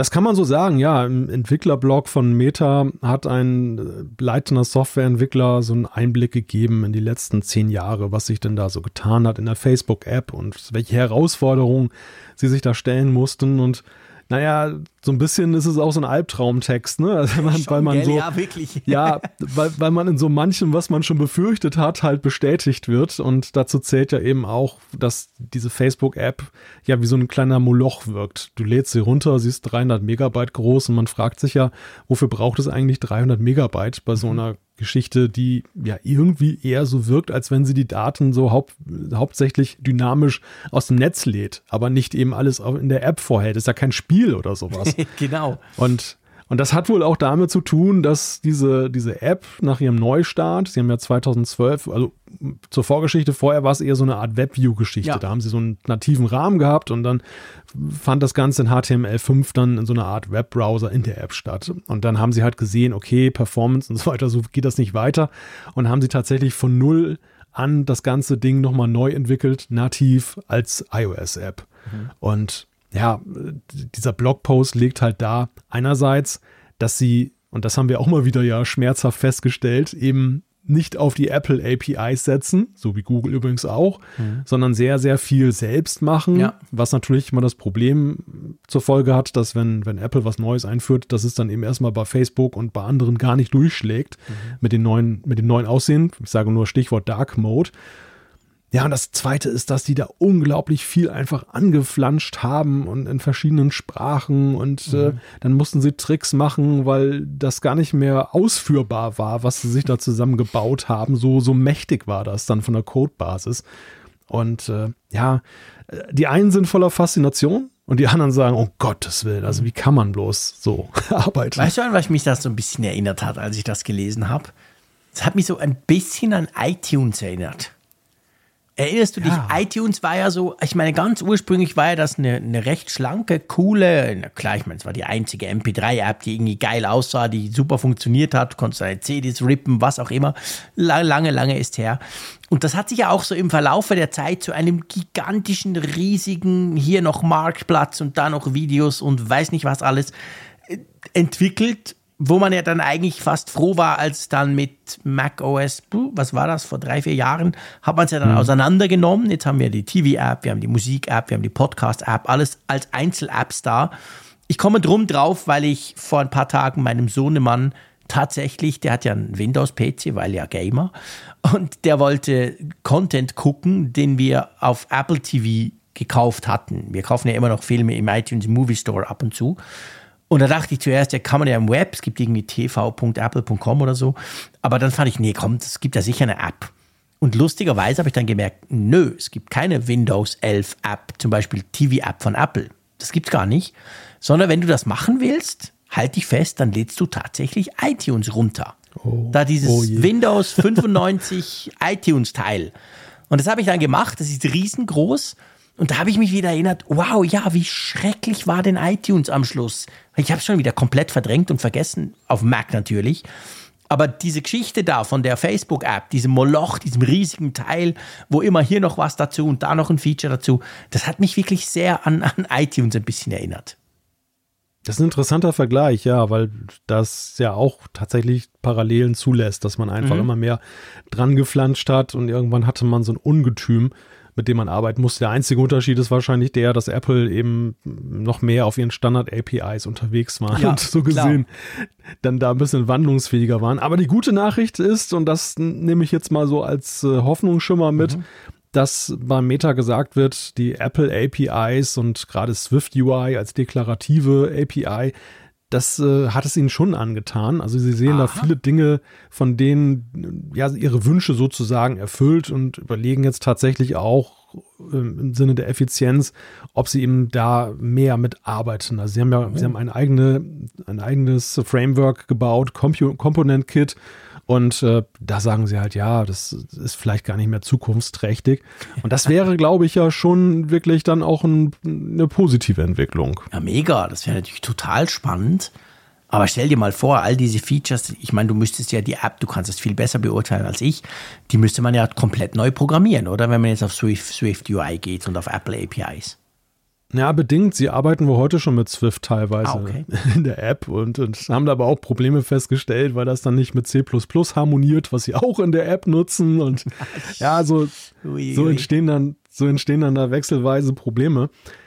Also Experten sagen, man müsste normalerweise da mal ansetzen und wirklich einen Kahlschlag machen, was die Codebasis angeht. Ja, also klar. wirklich mal ausmisten. Das hat Facebook wohl auch schon beim Facebook Messenger gemacht. Da haben sie sich selber noch gerühmt, dass sie irgendwie hunderttausende Codezeilen mhm. rausgeworfen mhm. haben.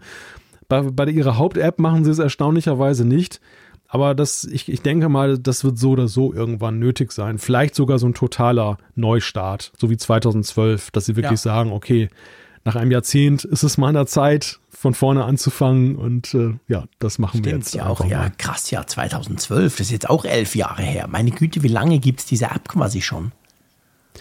Das, das muss man aber sagen, ist ein generelles Problem ja, von Apps. Also, dass diese, als das losging, keiner hat ja so in die Zukunft gedacht. Das war ja alles so für den Moment. Jeder hat so gesagt, wir wollen eine App haben Klar. und jetzt ist sie da.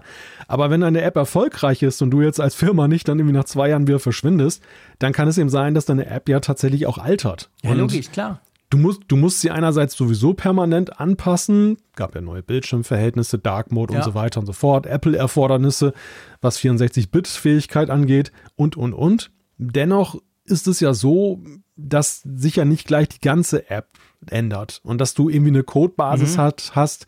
Ich, ich sehe es ja auch bei meinen Apps, die ich geschrieben ja. habe. So, man ist mal wieder an so einem Punkt, dass man manchmal so denkt, hm, fängst du nicht jetzt mal wieder von vorne an, weil äh, natürlich ist es ein gigantischer Aufwand. Aber auf der anderen Seite ist es vielleicht einfach mal notwendig, ja. um da so alte Zöpfe abzuschneiden, die dir zunehmend Probleme bereiten in, in der Wechselbeziehung. Ja. Ja, absolut, das glaube ich sofort. Also, dass das, dass das notwendig und wichtig wäre, ich glaube, das ist auch den Facebook-Ingenieuren und, und Entwicklern bekannt. Aber eben, das Projekt ist dann ein relativ ein großes. Tja, ja. schauen wir mal. Lass uns zur Umfrage der Woche kommen, wenn du einverstanden bist. Genau. Wir gucken erstmal auf die letzte wöchentliche Selbstverständlich, ich muss den richtigen Tab suchen. Da ist er. Es wird noch refreshed. Oh, und ich bin rausgefallen. Ach. Soll ich, soll ich einfach mal die Frage ja, schon vortragen? Ja, schieß mal los, genau. Ich überbrücke mal so ein bisschen. Also die Frage, die wir gestellt haben, war, wie hoch sind deine Erwartungen in Bezug auf das iPhone 15 bzw. iPhone 15 Pro? Da haben 1700, ach, sind noch mal wieder elf mehr geworden, 1781. Genau, das habe ich auch, diese Zahl. Sehr cool. Teilnehmer, gerade waren es nämlich noch 70, ja. Genau, und es ist tatsächlich ähm, ja, recht farbig, muss man sagen. Wir haben mit 39,9 Prozent und 710 Stimmen mittelmäßig am größten. Dann sind, es gibt aber dann noch 20,6 Prozent, die sagen, hey, hoch. Dafür gibt es 16,1 Prozent, die sagen nicht so hoch und 11,3 gar nicht vorhanden, also quasi. Und dann haben wir 8 Prozent, die sagen sehr hoch und 3, irgendwas Prozent sagen, weiß ich nicht, keine Ahnung. Also nicht so krass hohe Erwartungen eigentlich, oder? Wenn wir mal die 40 Prozent, die als mit, die mittelmäßig getippt haben, als Maßstab nehmen. Ja, es ist ein sehr gemäßigtes Bild, was wir ja, da sehen. Genau. Also das, das ist jetzt wahrlich nicht euphorisch. Okay, nee, wirklich nicht. Aber ich glaube, dass ja, das, das kommt vielleicht auch dem daher, was man bislang, oder? Ja, Nord, erstmal typisch Norddeutsch natürlich. Nein, aber ich glaube, es hat auch viel damit zu tun, was man bislang einfach von, dem, von den Geräten gehört hat. Also ich glaube, das ja. euphorisiert eben auch nicht. Wir, wir hören von gleichem Design, wir, wir. Ach, bitte ähm, dich, USB-C euphoriert mich total. ja, okay, das natürlich schon. Das, da, da, dann gehörst du wahrscheinlich zu den 8,4 Prozent, die sehr hoch ja, wahrscheinlich, genau. ja, nein, aber das ich ist natürlich das Risiko. Ich muss mal in der App gucken. Ich weiß gar nicht, was ich da abgestimmt habe. Red du nur weiter. Ja, das, das Risiko bei diesen Momentaufnahmen ist natürlich, man nimmt immer die vorhandenen Informationen und trifft daraufhin seine Entscheidung. Und wenn es danach geht, würde ich jetzt im Moment auch sagen, meine Erwartungen sind eher mittelmäßig, wobei ich ja immer noch diesen Hoffnungsschimmer habe, dass sich bei der Kamera im Pro mhm. dann nochmal gewaltig etwas tut. Und da wir da aber keine gesicherten Erkenntnisse haben, wäre das natürlich aus dem blauen Herr Dunst heraus, jetzt zu sagen, ich habe irgendwelche konkreten ja, Erwartungen. Ich meine, nein, ich finde, also ich habe zum Beispiel, habe ich gesehen, hochgeklickt. Und ganz einfach draus, ähm, ich kann ja Erwartungen haben, ohne dass ich irgendwelche Gerüchte habe. Ich habe oftmals Erwartungen, die dann nicht erfüllt werden zwar, aber ich kann ja, ja. trotzdem hohe Erwartungen haben, weil ich finde ja, hey, jetzt haben wir da zwei Jahre lang immer more of the same gehabt, jetzt will ich mal wieder einen großen Wurf, also habe ich hohe Erwartungen, das kann man ja durchaus haben. Ja, okay, ja, das ist natürlich eine Definitionsfrage, genau, ne? ob, genau. du dann, ob du dann Erwartungen definierst mit eigentlich Hoffnung oder ja. ob du Erwartungen definierst im pragmatischen Sinne, dass du sagst, ja, das, das musst du. Gas gibt. Punkt. Ja, da sind wir uns wiederum einig. Da okay. würde ich, würd ich sogar sehr hoch anklicken. okay, alles klar. nee, aber es, ich, ja. bin, ich bin bei dir. Also die Gerüchte, ich habe es natürlich auch mit den Gerüchten im Hinterkopf natürlich gemacht. Und die Gerüchte einerseits um USB-C, das thrillt mich schon, gebe ich gerne zu. Ich mag Lightning nicht mehr. Und auf der anderen Seite vor allem die Kamera. Also wenn da wirklich so eine Periskop-Zoom-Kamera reinkommt, dann bin ich sehr, sehr begeistert. Und das sind natürlich Erwartungen, die würden mich extrem freuen und die habe ich und die sind entsprechend hoch. Also von dem her kommt es ein bisschen daher. Ja, mal schauen.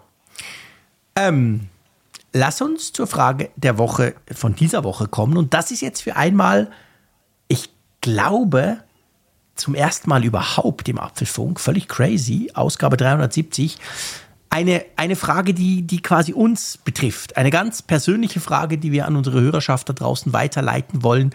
Und zwar dreht sich das Ganze ums Thema Feedback. Magst du das mal ein bisschen ausführen, lieber Malte? Genau, also das, der Punkt ist eigentlich der, dass wir, wir sprechen ja immer wieder hier darüber, dass wir sehr viel Feedback bekommen, nach wie vor. Erstmal Dankeschön dafür. Was ja auch das Feedback auszeichnet, ist, dass es eben sehr konstruktiv ist und überaus freundlich, ja. was ich auch einmal mehr sagen muss, was alles andere als äh, gewöhnlich ist im Internet, dass oh, man nein. immer so positiv begleitet wird. Ich meine, so, sowieso schon, wenn wir eben Lob bekommen, dass gesagt wird, ich höre eure Sendung gerne und das sogar schon lange. Das ist natürlich immer wirklich Motivation pur. Aber ich habe auch festgestellt, in unserer Hörerschaft ist es so, selbst wenn mal Kritik ansteht, und äh, dann, dann wird man nicht gleich zum Idioten degradiert, genau. sondern dann, das ist wirklich so, dass dann eben auch das konstruktiv vorgetragen wird, zwar entschieden, aber eben in einer Respekt, häufig Super in einer respektvollen ja. Art und Weise. Ich denke nur an meine Werbegespräche oder die, also die Diskussion darüber, ob man Werbung machen sollte, darf ja. oder nicht im Apfelfunk, die ich da mit Marco dann geführt habe, die, die, die einfach auch dann gewinnbringend waren, auch wenn man da nicht einer Meinung war am Ende des Tages, aber einfach, dass äh, man sich da darüber auseinandergesetzt hat und eben auch für mich das dann so ein neuer Blickwinkel war oder auch so gewahrschaut ja. hat im Sinne von, da und da müssen wir schon drauf aufpassen, wenn wir eben Werbung in diesem Podcast ja. zulassen. Also das vorangestellt, erstmal, warum ist uns Feedback so wichtig? Aber wir haben eben auch sehr viel Feedback mhm. und ja, wir sind ja so zwei Laberbacken, die ja dann immer erstmal eine Stunde 15 über aktuelle Neuigkeiten reden und dann irgendwie dann in der letzten Viertelstunde noch versuchen, ganz viel Feedback reinzuhauen. Mhm.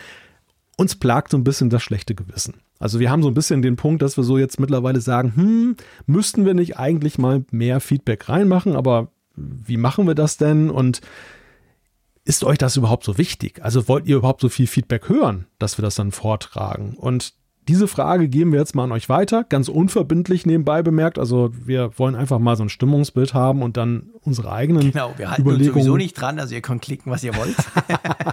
so kann man es natürlich auch sagen. ja, lange Rede, kurzer Sinn. Also die Frage lautet, sollte... Das Erwartungsmanagement ein bisschen gerade Ja, hervorragend. Jetzt, jetzt werden wir ein Spitzenergebnis kriegen. Nein, also die Frage lautet, sollte der Apfelfunk in Zukunft einzelne Folgen alleine dem Feedback widmen? Dann habt ihr die Möglichkeit zu sagen, ja klar, aber bitte regelmäßig. Ja, gelegentlich. Ja, aber zusätzlich zur normalen Folge, also, also nicht quasi einfach der vierte Mittwoch im Monat ist nur Feedback. Oder ihr könnt auch sagen nein oder natürlich könnt ihr auch sagen, hey, weiß nicht, keine Ahnung, pff, schaut halt selber. Da bin ich jetzt wirklich sehr, sehr gespannt drauf, was da quasi rauskommt. Genau. Gut, dann lass uns zu besagter Sektion springen, nämlich zum Feedback. Und bevor wir eine konkrete ähm, Zuschrift äh, beziehungsweise die Zuschriften anschauen, möchte ich mich ganz herzlich da draußen bedanken bei euch.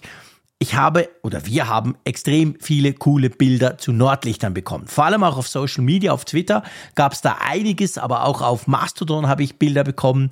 Ich habe ja gesagt, ich bin ein Riesenfan, ich möchte das mal erleben, habe es noch nie gesehen.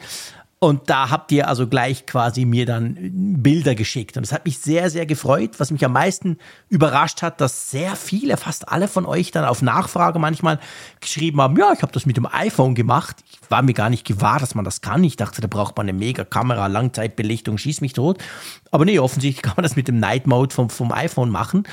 Zwei, aber die sind nur exemplarisch, also es waren wirklich viele Zuschriften. Zwei möchte ich hervorheben. Der Markus hat uns Bilder geschickt aus dem Cockpit, weil er hat geschrieben, seit 30 Jahren fliegt er regelmäßig über den Atlantik. Ich nehme mal an, er ist Linienpilot.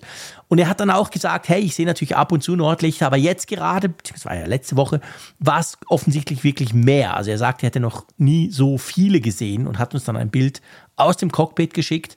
Der Thomas hat was aus Ockelbo geschickt, keine Ahnung, wo das ist. Aber also wir haben wirklich unglaublich viel, viel bekommen und ich habe mich riesig drüber gefreut. Ich fand das total cool. Ja, definitiv. Also ich fand auch vor allem diese Cockpit-Bilder großartig. Ja, krass, das war so, wow.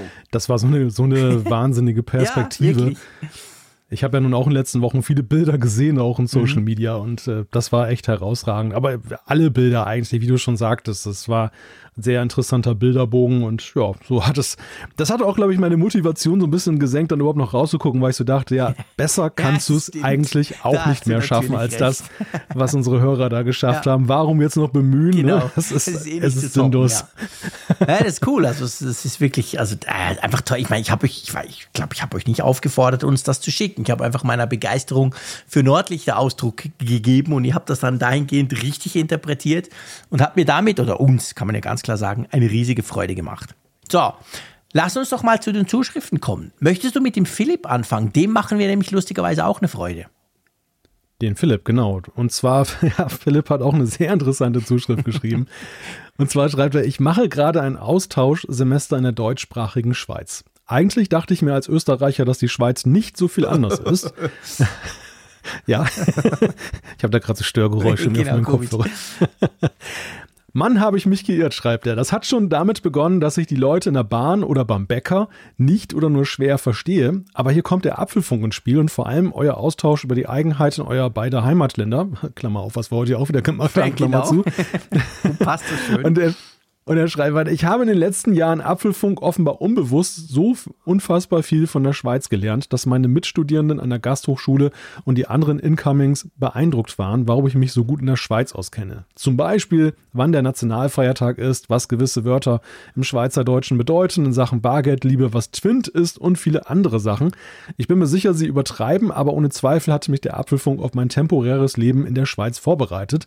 Bislang gab es noch keinen Kulturschock, abgesehen von dem mir merkwürdig, aber auch irgendwie niedlich klingenden Sprache.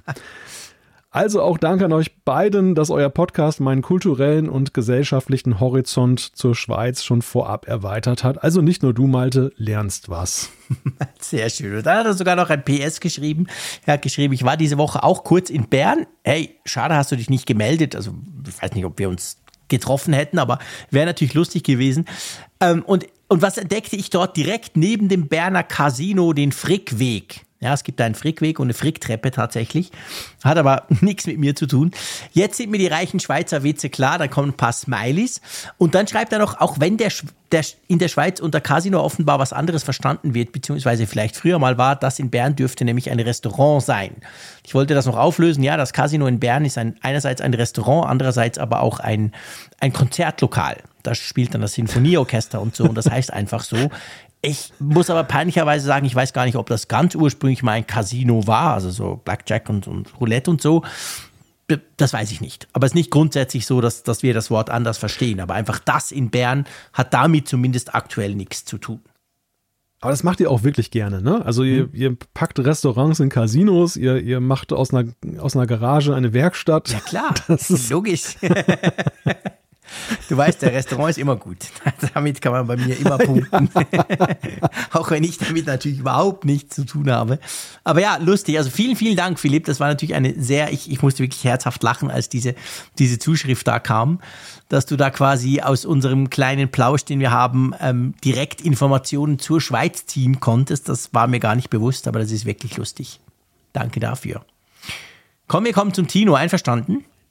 Ich ja. finde, er hat nämlich einen, einen ganz guten Hinweis, den man sich vielleicht beherzigen sollte. Er schreibt, ich habe gerade einen neuen HomePod gekauft und freute mich als langjähriger Spotify-Nutzer auf das Test-Abo für Apple Music. Leider war die Ernüchterung nach zelebrierter Aufstellung des Geräts sehr schnell eingetreten. Kein Test-Abo verfügbar. Ich bin dann darauf gekommen, dass ich Apple Music mal super kurz im letzten Jahr als Test hatte, aber nicht wirklich intensiv geschaut habe. Zumal ich außer MacBook, iPhone und iPad kein echtes Hörerlebnisgerät verfügbar hatte. Daraufhin habe ich Kontakt zum Apple Support gesucht, die mich allesamt darauf verwiesen, dass das Angebot nur für Neuabonnenten gilt. Hä, wieder, hä? Nach meiner kleinen Weltlage bin ich Spotify-Nutzer und kein Apple Music-Nutzer und damit doch Neuabonnent. Zu kurz gedacht, laut Apple führt bereits mein alter Test dazu, dass ich jetzt kein Neuabonnent sei. Verstehe ich nicht, denn eigentlich sollten doch genau die Leute wie ich die Zielgruppe des Angebots sein. Ich kaufe ein neues Apple-Gerät und teste gleich den weiteren Service. Er hat uns dann später noch geschrieben, dass er tatsächlich dann auch noch mit dem Apple Service ähm, telefoniert hat. Und die sind leider dabei geblieben, quasi einmal Test, dann nie mehr Test. Und ich glaube, das ist noch ein wichtiger Hinweis, dass man sich das bewusst sein muss, oder? Ja, ja, ja, man muss da wirklich gut mit wirtschaften, weil äh, gerade die, die von Spotify kommen, kennen das so anders. Das Spotify, mhm. ähm, so ging mir das zumindest. Ich weiß nicht, ob sie es heute auch noch so machen, aber die haben immer wieder mal so Testphasen. Ich habe das früher mal getestet, dann war ich da mal raus, ja, dann haben auch. sie mir irgendwann wieder so einen Test angeboten, so ein, so ein drei Monate für ähm, einen Euro oder so. Und ähm, das hatte ich tatsächlich mehrfach bei Apple Music habe ich allerdings festgestellt, irgendwann kam da auch mal wieder ein Angebot, das zu testen, obwohl ich es schon mal getestet habe, aber deutlich seltener. Also so ein einziges Mal kann ich mich gerade dran erinnern. Ja. Ja, ich kenne es tatsächlich auch nur von Spotify, weil bei mir ist gerade umgekehrt. Ich bin langjähriger Apple Music Nutzer. Ich nutze das schon seit keine Ahnung, ewig, glaube seit es rauskam. Und habe dann Spotify auch ab und zu mal ausprobiert. Was übrigens witzig ist, interessiert wahrscheinlich niemand, aber ich erzähle es jetzt trotzdem. Wir sind ja eine Apple-Familie hier bei mir, also alle haben iPhones und iPads und Macs und was auch immer. Ähm, außer meine beiden Söhne natürlich, weil die gamen, haben sie einen Gamer-PC. Und der größere, der ist der einzige, der nicht Apple Music nutzt, dem habe ich zu Weihnachten ein Jahresabo Spotify gekauft. Weißt du warum? Mhm. Ich dachte auch warum? so, hey, da ist doch die gleiche Musik drin, was zum Geier soll denn das? Apple Music läuft auf dem PC auch. Weil der eben gamet bei Spotify, da hast du quasi APIs zu diesen ganzen, zum Beispiel zu Discord, diesem Gaming-Chat-Netzwerk-Ding. Und dann können die zusammen Musik hören. Also die können gamen und über Discord, mhm. wo sie auch chatten und wo sie auch drüber sprechen, können sie dann zusammen Musik hören. Geht aber nur mit Spotify, weil Apple Music hat ja keinerlei Schnittstellen nach außen. Und er hat mir das dann mal gezeigt und ich fand, das war wirklich cool, weil er macht viel, weißt du, mit Kollegen halt digital schalten sie sich so zu einer Spielrunde zusammen. Und mhm. das geht nur mit Spotify. Und darum hat er von mir ein Jahresabo Spotify bekommen. Also er ist unser einziger Spotify-Nutzer in der Familie quasi. Witzig. Ja, witzig, witzig. gell? Aber eigentlich eine, ich, ich habe mir dann überlegt und darum bringe ich es jetzt, eigentlich eine verschenkte Chance von Apple. Ist wieder typisch Apple. Da gibt es keine APIs, da gibt es gar nichts eigentlich bei Apple Music. Und Spotify ja. ist extrem breit ja integriert in verschiedensten Diensten, wo man es nutzen kann. Ja, vor allem ist es ja auch hier so, ich meine, dass man kann nicht jetzt erwarten, dass man immer da irgendwie den Zugang schnorren kann in regelmäßigen Abständen, dass dann immer mal wieder so eine Testphase gemacht wird. Jetzt, wenn man äh, sein vorhandenes Setup hat. Aber in dem Fall ist ja die Argumentation, und die finde ich nachvollziehbar, dass Tino sagt, ich habe einen HomePod ja, gekauft, der, der kostet nicht ganz, Genau, der kostet nicht ja. ganz wenig und es, es wäre ja eigentlich dann eben auch so, dass, dass Apple dann ja sieht, aha, da ist irgendwie Geldausgebebereitschaft ja, genau. tatsächlich, da ist, da ist schon eine Menge Geld ausgegeben worden.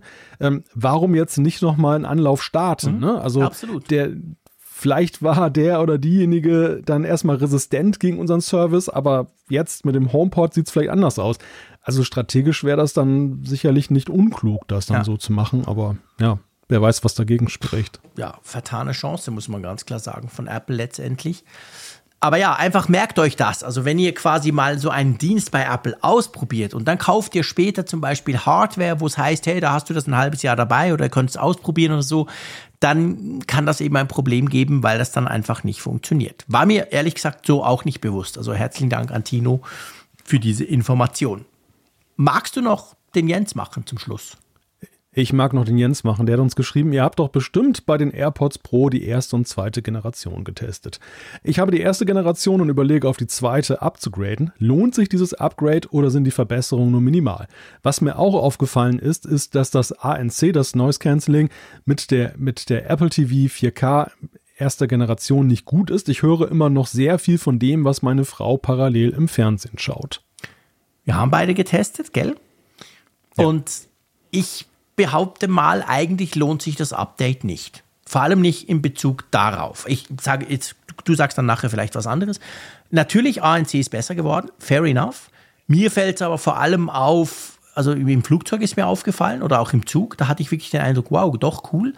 Das Szenario, das du beschreibst, und darum komme ich zu dieser, dieser Ansicht, das ist halt ein sehr, sehr schwieriges. Also ANC ist ja immer dort gut, wo du relativ gleichbleibende Geräusche hast, wie eben ein Zug, ein Auto, ein Flugzeug, ein Brummen, irgendwas. Bei Sprache oder überhaupt bei, bei, bei, bei Fernsehen, wo, wo ganz viel läuft, unterschiedliche Leute sprechen hin und her, da ist ja ANC generell nicht so der Hammer. Drum fürchte ich einfach in Bezug auf deinen dein Wunsch, Jens, dass, dass du wahrscheinlich unter Umständen in dem Bezug, dass deine Frau quasi daneben Fernsehen guckt, mit den neuen, ja, es ist sicher ein bisschen besser, aber ich gehe davon aus, du kriegst immer noch relativ viel mit, was sie am Fernsehen schaut. Oder wie siehst du das, Malte? Ja, ich würde in dem Fall tatsächlich dann zu AirPods Max äh, Stimmt. raten, weil die Abschirmung ja. da besser ist und da kommt dann halt Noise Cancelling und Abschirmung zusammen und das, das im, im Mix das im Mix, das sorgt dann schon dafür, dass, dass man dann relativ wenig bis gar nichts hört, sofern die Frau nicht viel zu laut Fernsehen guckt, dann muss man mal einschreiten und sagen, genau. mach mal leiser. Was natürlich auch sein kann. Aber nein, aber das ernsthaft, also da merke ich halt auch schon einen krassen Unterschied einfach, äh, ob man die AirPods Pro nimmt oder die AirPods Max Was die Frage angeht, erste, zweite Generation, ich habe mir ja die zweite Generation gekauft, weil bei mir bei der ersten Generation nach Jahren ja der eine Hörer nicht mehr richtig funktionierte mhm. und äh, ich dann halt sowieso neugierig war, wie die jetzt sind und äh, das hatte ich einen schönen Grund, ja, bin ich ganz, ganz ehrlich. Genau. Aber ich muss sagen, äh, ich bin eigentlich froh, dass, dass, dass ich aufgrund eines Defekts dann umgestiegen bin, weil das wirklich ein handfester Grund war. Ja. Wohingegen ähm, die, die Tonqualität, ich möchte behaupten, sie ist schon besser geworden. Ja. Also das, das ist schon irgendwo zu erkennen, dass der, das, das zeigen ja auch so diese Tests, die dann zum Beispiel auch in Laboren ausgewertet haben, so die, die, diese Kurven, diese berühmt-berüchtigten, ähm, dass da eben die, in den Spitzen und beim Bass das alles nochmal ein bisschen besser geworden ist. Ich finde, das hört man schon, aber es ist nicht so krass, dass man jetzt sagen kann, ähm, dass das stellt die erste Generation völlig in den nee, Schatten. Nee, sondern das, das, das, nimmt, das nimmt man so mit, ne, genau. ne, würde ich jetzt mal ja, so sagen. Das stimmt. Also den klangtechnisch nimmt man das so mit, das finde ich auch. Auch das, das ANC ist besser, aber nicht Welten besser. Wo ich schon finde, wo ein krasser Unterschied ist, ist beim Umgekehrten, also bei diesem Transparenzmodus. Das ist etwas, da finde ich, der ist einfach noch natürlicher geworden. Ich mag auch diese Funktion, dass du quasi, weißt du, wenn du dann an einem Presslufthammer vorbeiläufst, ist der dann aber viel leiser, weil, weil das System das merkt und merkt, okay, den Presslufthammer muss ich ja nicht verstärken, den muss der JC nur so halb hören. Also diese, diese Dynamik, die da drin ist in diesem Transparenzmodus und den brauche ich sehr viel, wenn ich unterwegs bin, ja, auch beim Fahrradfahren manchmal. Also da, da, da finde ich, da hat sich viel getan. Also wer das viel braucht, wer viel draußen unterwegs ist und halt mitkriegen will, was läuft, da finde ich, sind die Zweier deutlich besser geworden. Aber sonst bin ich völlig bei dir. Also da, pff, da lohnt sich eigentlich nicht, wenn die, wenn die äh, einer noch gut gehen, wenn die Akkulaufzeit noch voll okay ist, dann, dann lohnt sich so ein Update eigentlich nicht. Da stelle ich gerade fest, das ist eine verpasste Chance. In dieser Woche, genau gesagt am Montag, war hier nämlich äh, im Weg hier direkt vor meinem Fenster ein Presslufthammer. Ah, und hat, siehst du? ja, da war so ein Bautrupp und hat den ganzen Tag ein Glasfaserkabel verlegt. Oh, und, äh, kriegt schnelles Internet. Ja, ich habe ja schon schnelles Internet. ja, jetzt habe ich, jetzt habe ich, nee, das ist eigentlich genauso schnell. Aber der, der Punkt ist, dass, dass ich jetzt künftig die Auswahl habe. Ah, jetzt habe ich dann, ja jetzt habe ich dann zusätzlich dann noch, ja, ja, das ist, äh, das war sehr beeindruckend. Man kennt das ja so, Baustellen dauern ja normalerweise immer Wochen und Monate. Mhm. Da wird alles aufgegraben, dann sind die Bauarbeiter erstmal weg und dann, dann das dauert das ewig. Loch, genau. genau. und lustigerweise, das ist äh, ein das ist ein, ein Joint Venture von der Deutschen Telekom und einem regionalen äh, Anbieter EWE. Und äh, die haben augenscheinlich ein schwedisches Unternehmen damit beauftragt. So, das sind so schwedische Bautrupps, die, die gehen hier durch den Stadtteil und es ist Wahnsinn, mit was für einer Geschwindigkeit, die hier alles aufreißen, Kabel rein und abends ist alles schon wieder zu und fertig. Cool. Und ist das Fiber to the Street oder auch bis, bis zum Haus? Das ist bis zum Haus. Also oh, wow. das ist wirklich so, sie legen erstmal das Kabel jetzt in ja, die Straßen. Klar und dann wird dann, ich habe irgendwie gelesen, April, Mai ist dann die Vermarktungsphase ja. und dann krieg, kannst du dann eben auch dann den Hausanschluss so dann cool. kriegen. Ja. Sehr schön. Also, bei uns sind sie nur bis Fiber to the Street gekommen, was zwar schön ist, mir aber nicht nützt, weil ich den Hausteil dann selber bezahlen müsste. Und du weißt ja, dass mein Haus ja so ein ganz bisschen abgesetzt ist. Das sind ja sind dann trotzdem noch 100 Meter oder so. Und darum ist es im Moment bei mir kein Thema. Also ich meine, ich habe natürlich auch schnelles Kabelinternet. Ich brauche es eigentlich nicht, aber ich hätte es gern, ich sag's mal so.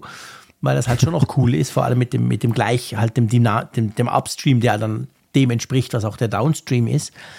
Aber ja, ja da sind sie bei uns ein bisschen zurückhaltend.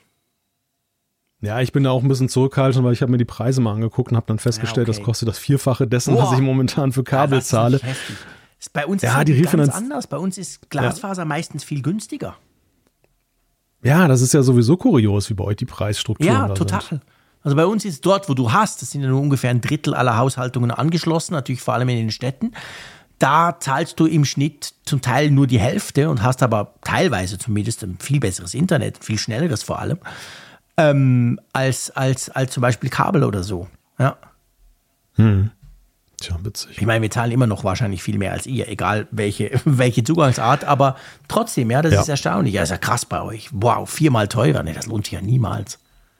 Ja, ich gehe mal davon aus, dass in diesen Anfangspreisen halt so eine Pionierzulage ja, dabei ist, dass du genau. dann die, das so refinanzierst, dass sie ja, jetzt dann eben diesen riesigen Tiefbauaufwand ja, da klar. haben das kostet ja auch ein Schweinegeld.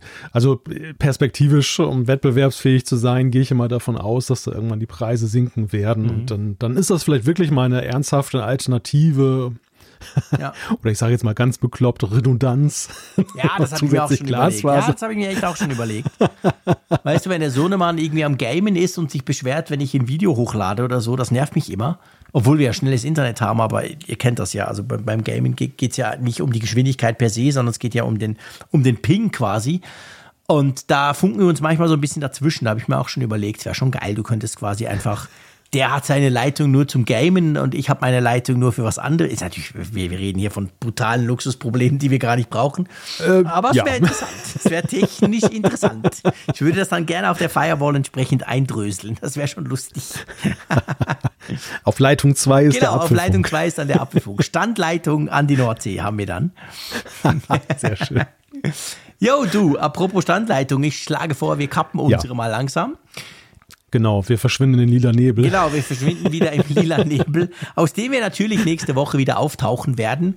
Da freue ich mich jetzt schon drauf. Es gibt sicher wieder einiges zu diskutieren. Auch vielen Dank jetzt schon für euer Feedback, das ihr uns immer schickt. Einfach, einfach großartig, echt. Gibt uns so, so viel zurück und gibt uns so, so viel Energie für das Ganze hier. Bin auch natürlich auf die Umfrage der Woche gespannt. Bin sehr gespannt, was ihr da ähm, uns für eine Meinung kundtut zu diesem Thema Feedback. Ja, ich würde sagen, tschüss aus Bern. Ja, danke an unseren Sponsor NordVPN in dieser Woche. Wenn ihr das Angebot mit zwei Jahre Rabatt, einem großen Rabatt und weiteren Features euch mal angucken wollt, nordvpn.com slash Apfelfunk. Und ja, wenn ihr wollt, nächste Woche wieder Apfelfunk. Bis dann, macht's gut. Tschüss von der Nordsee.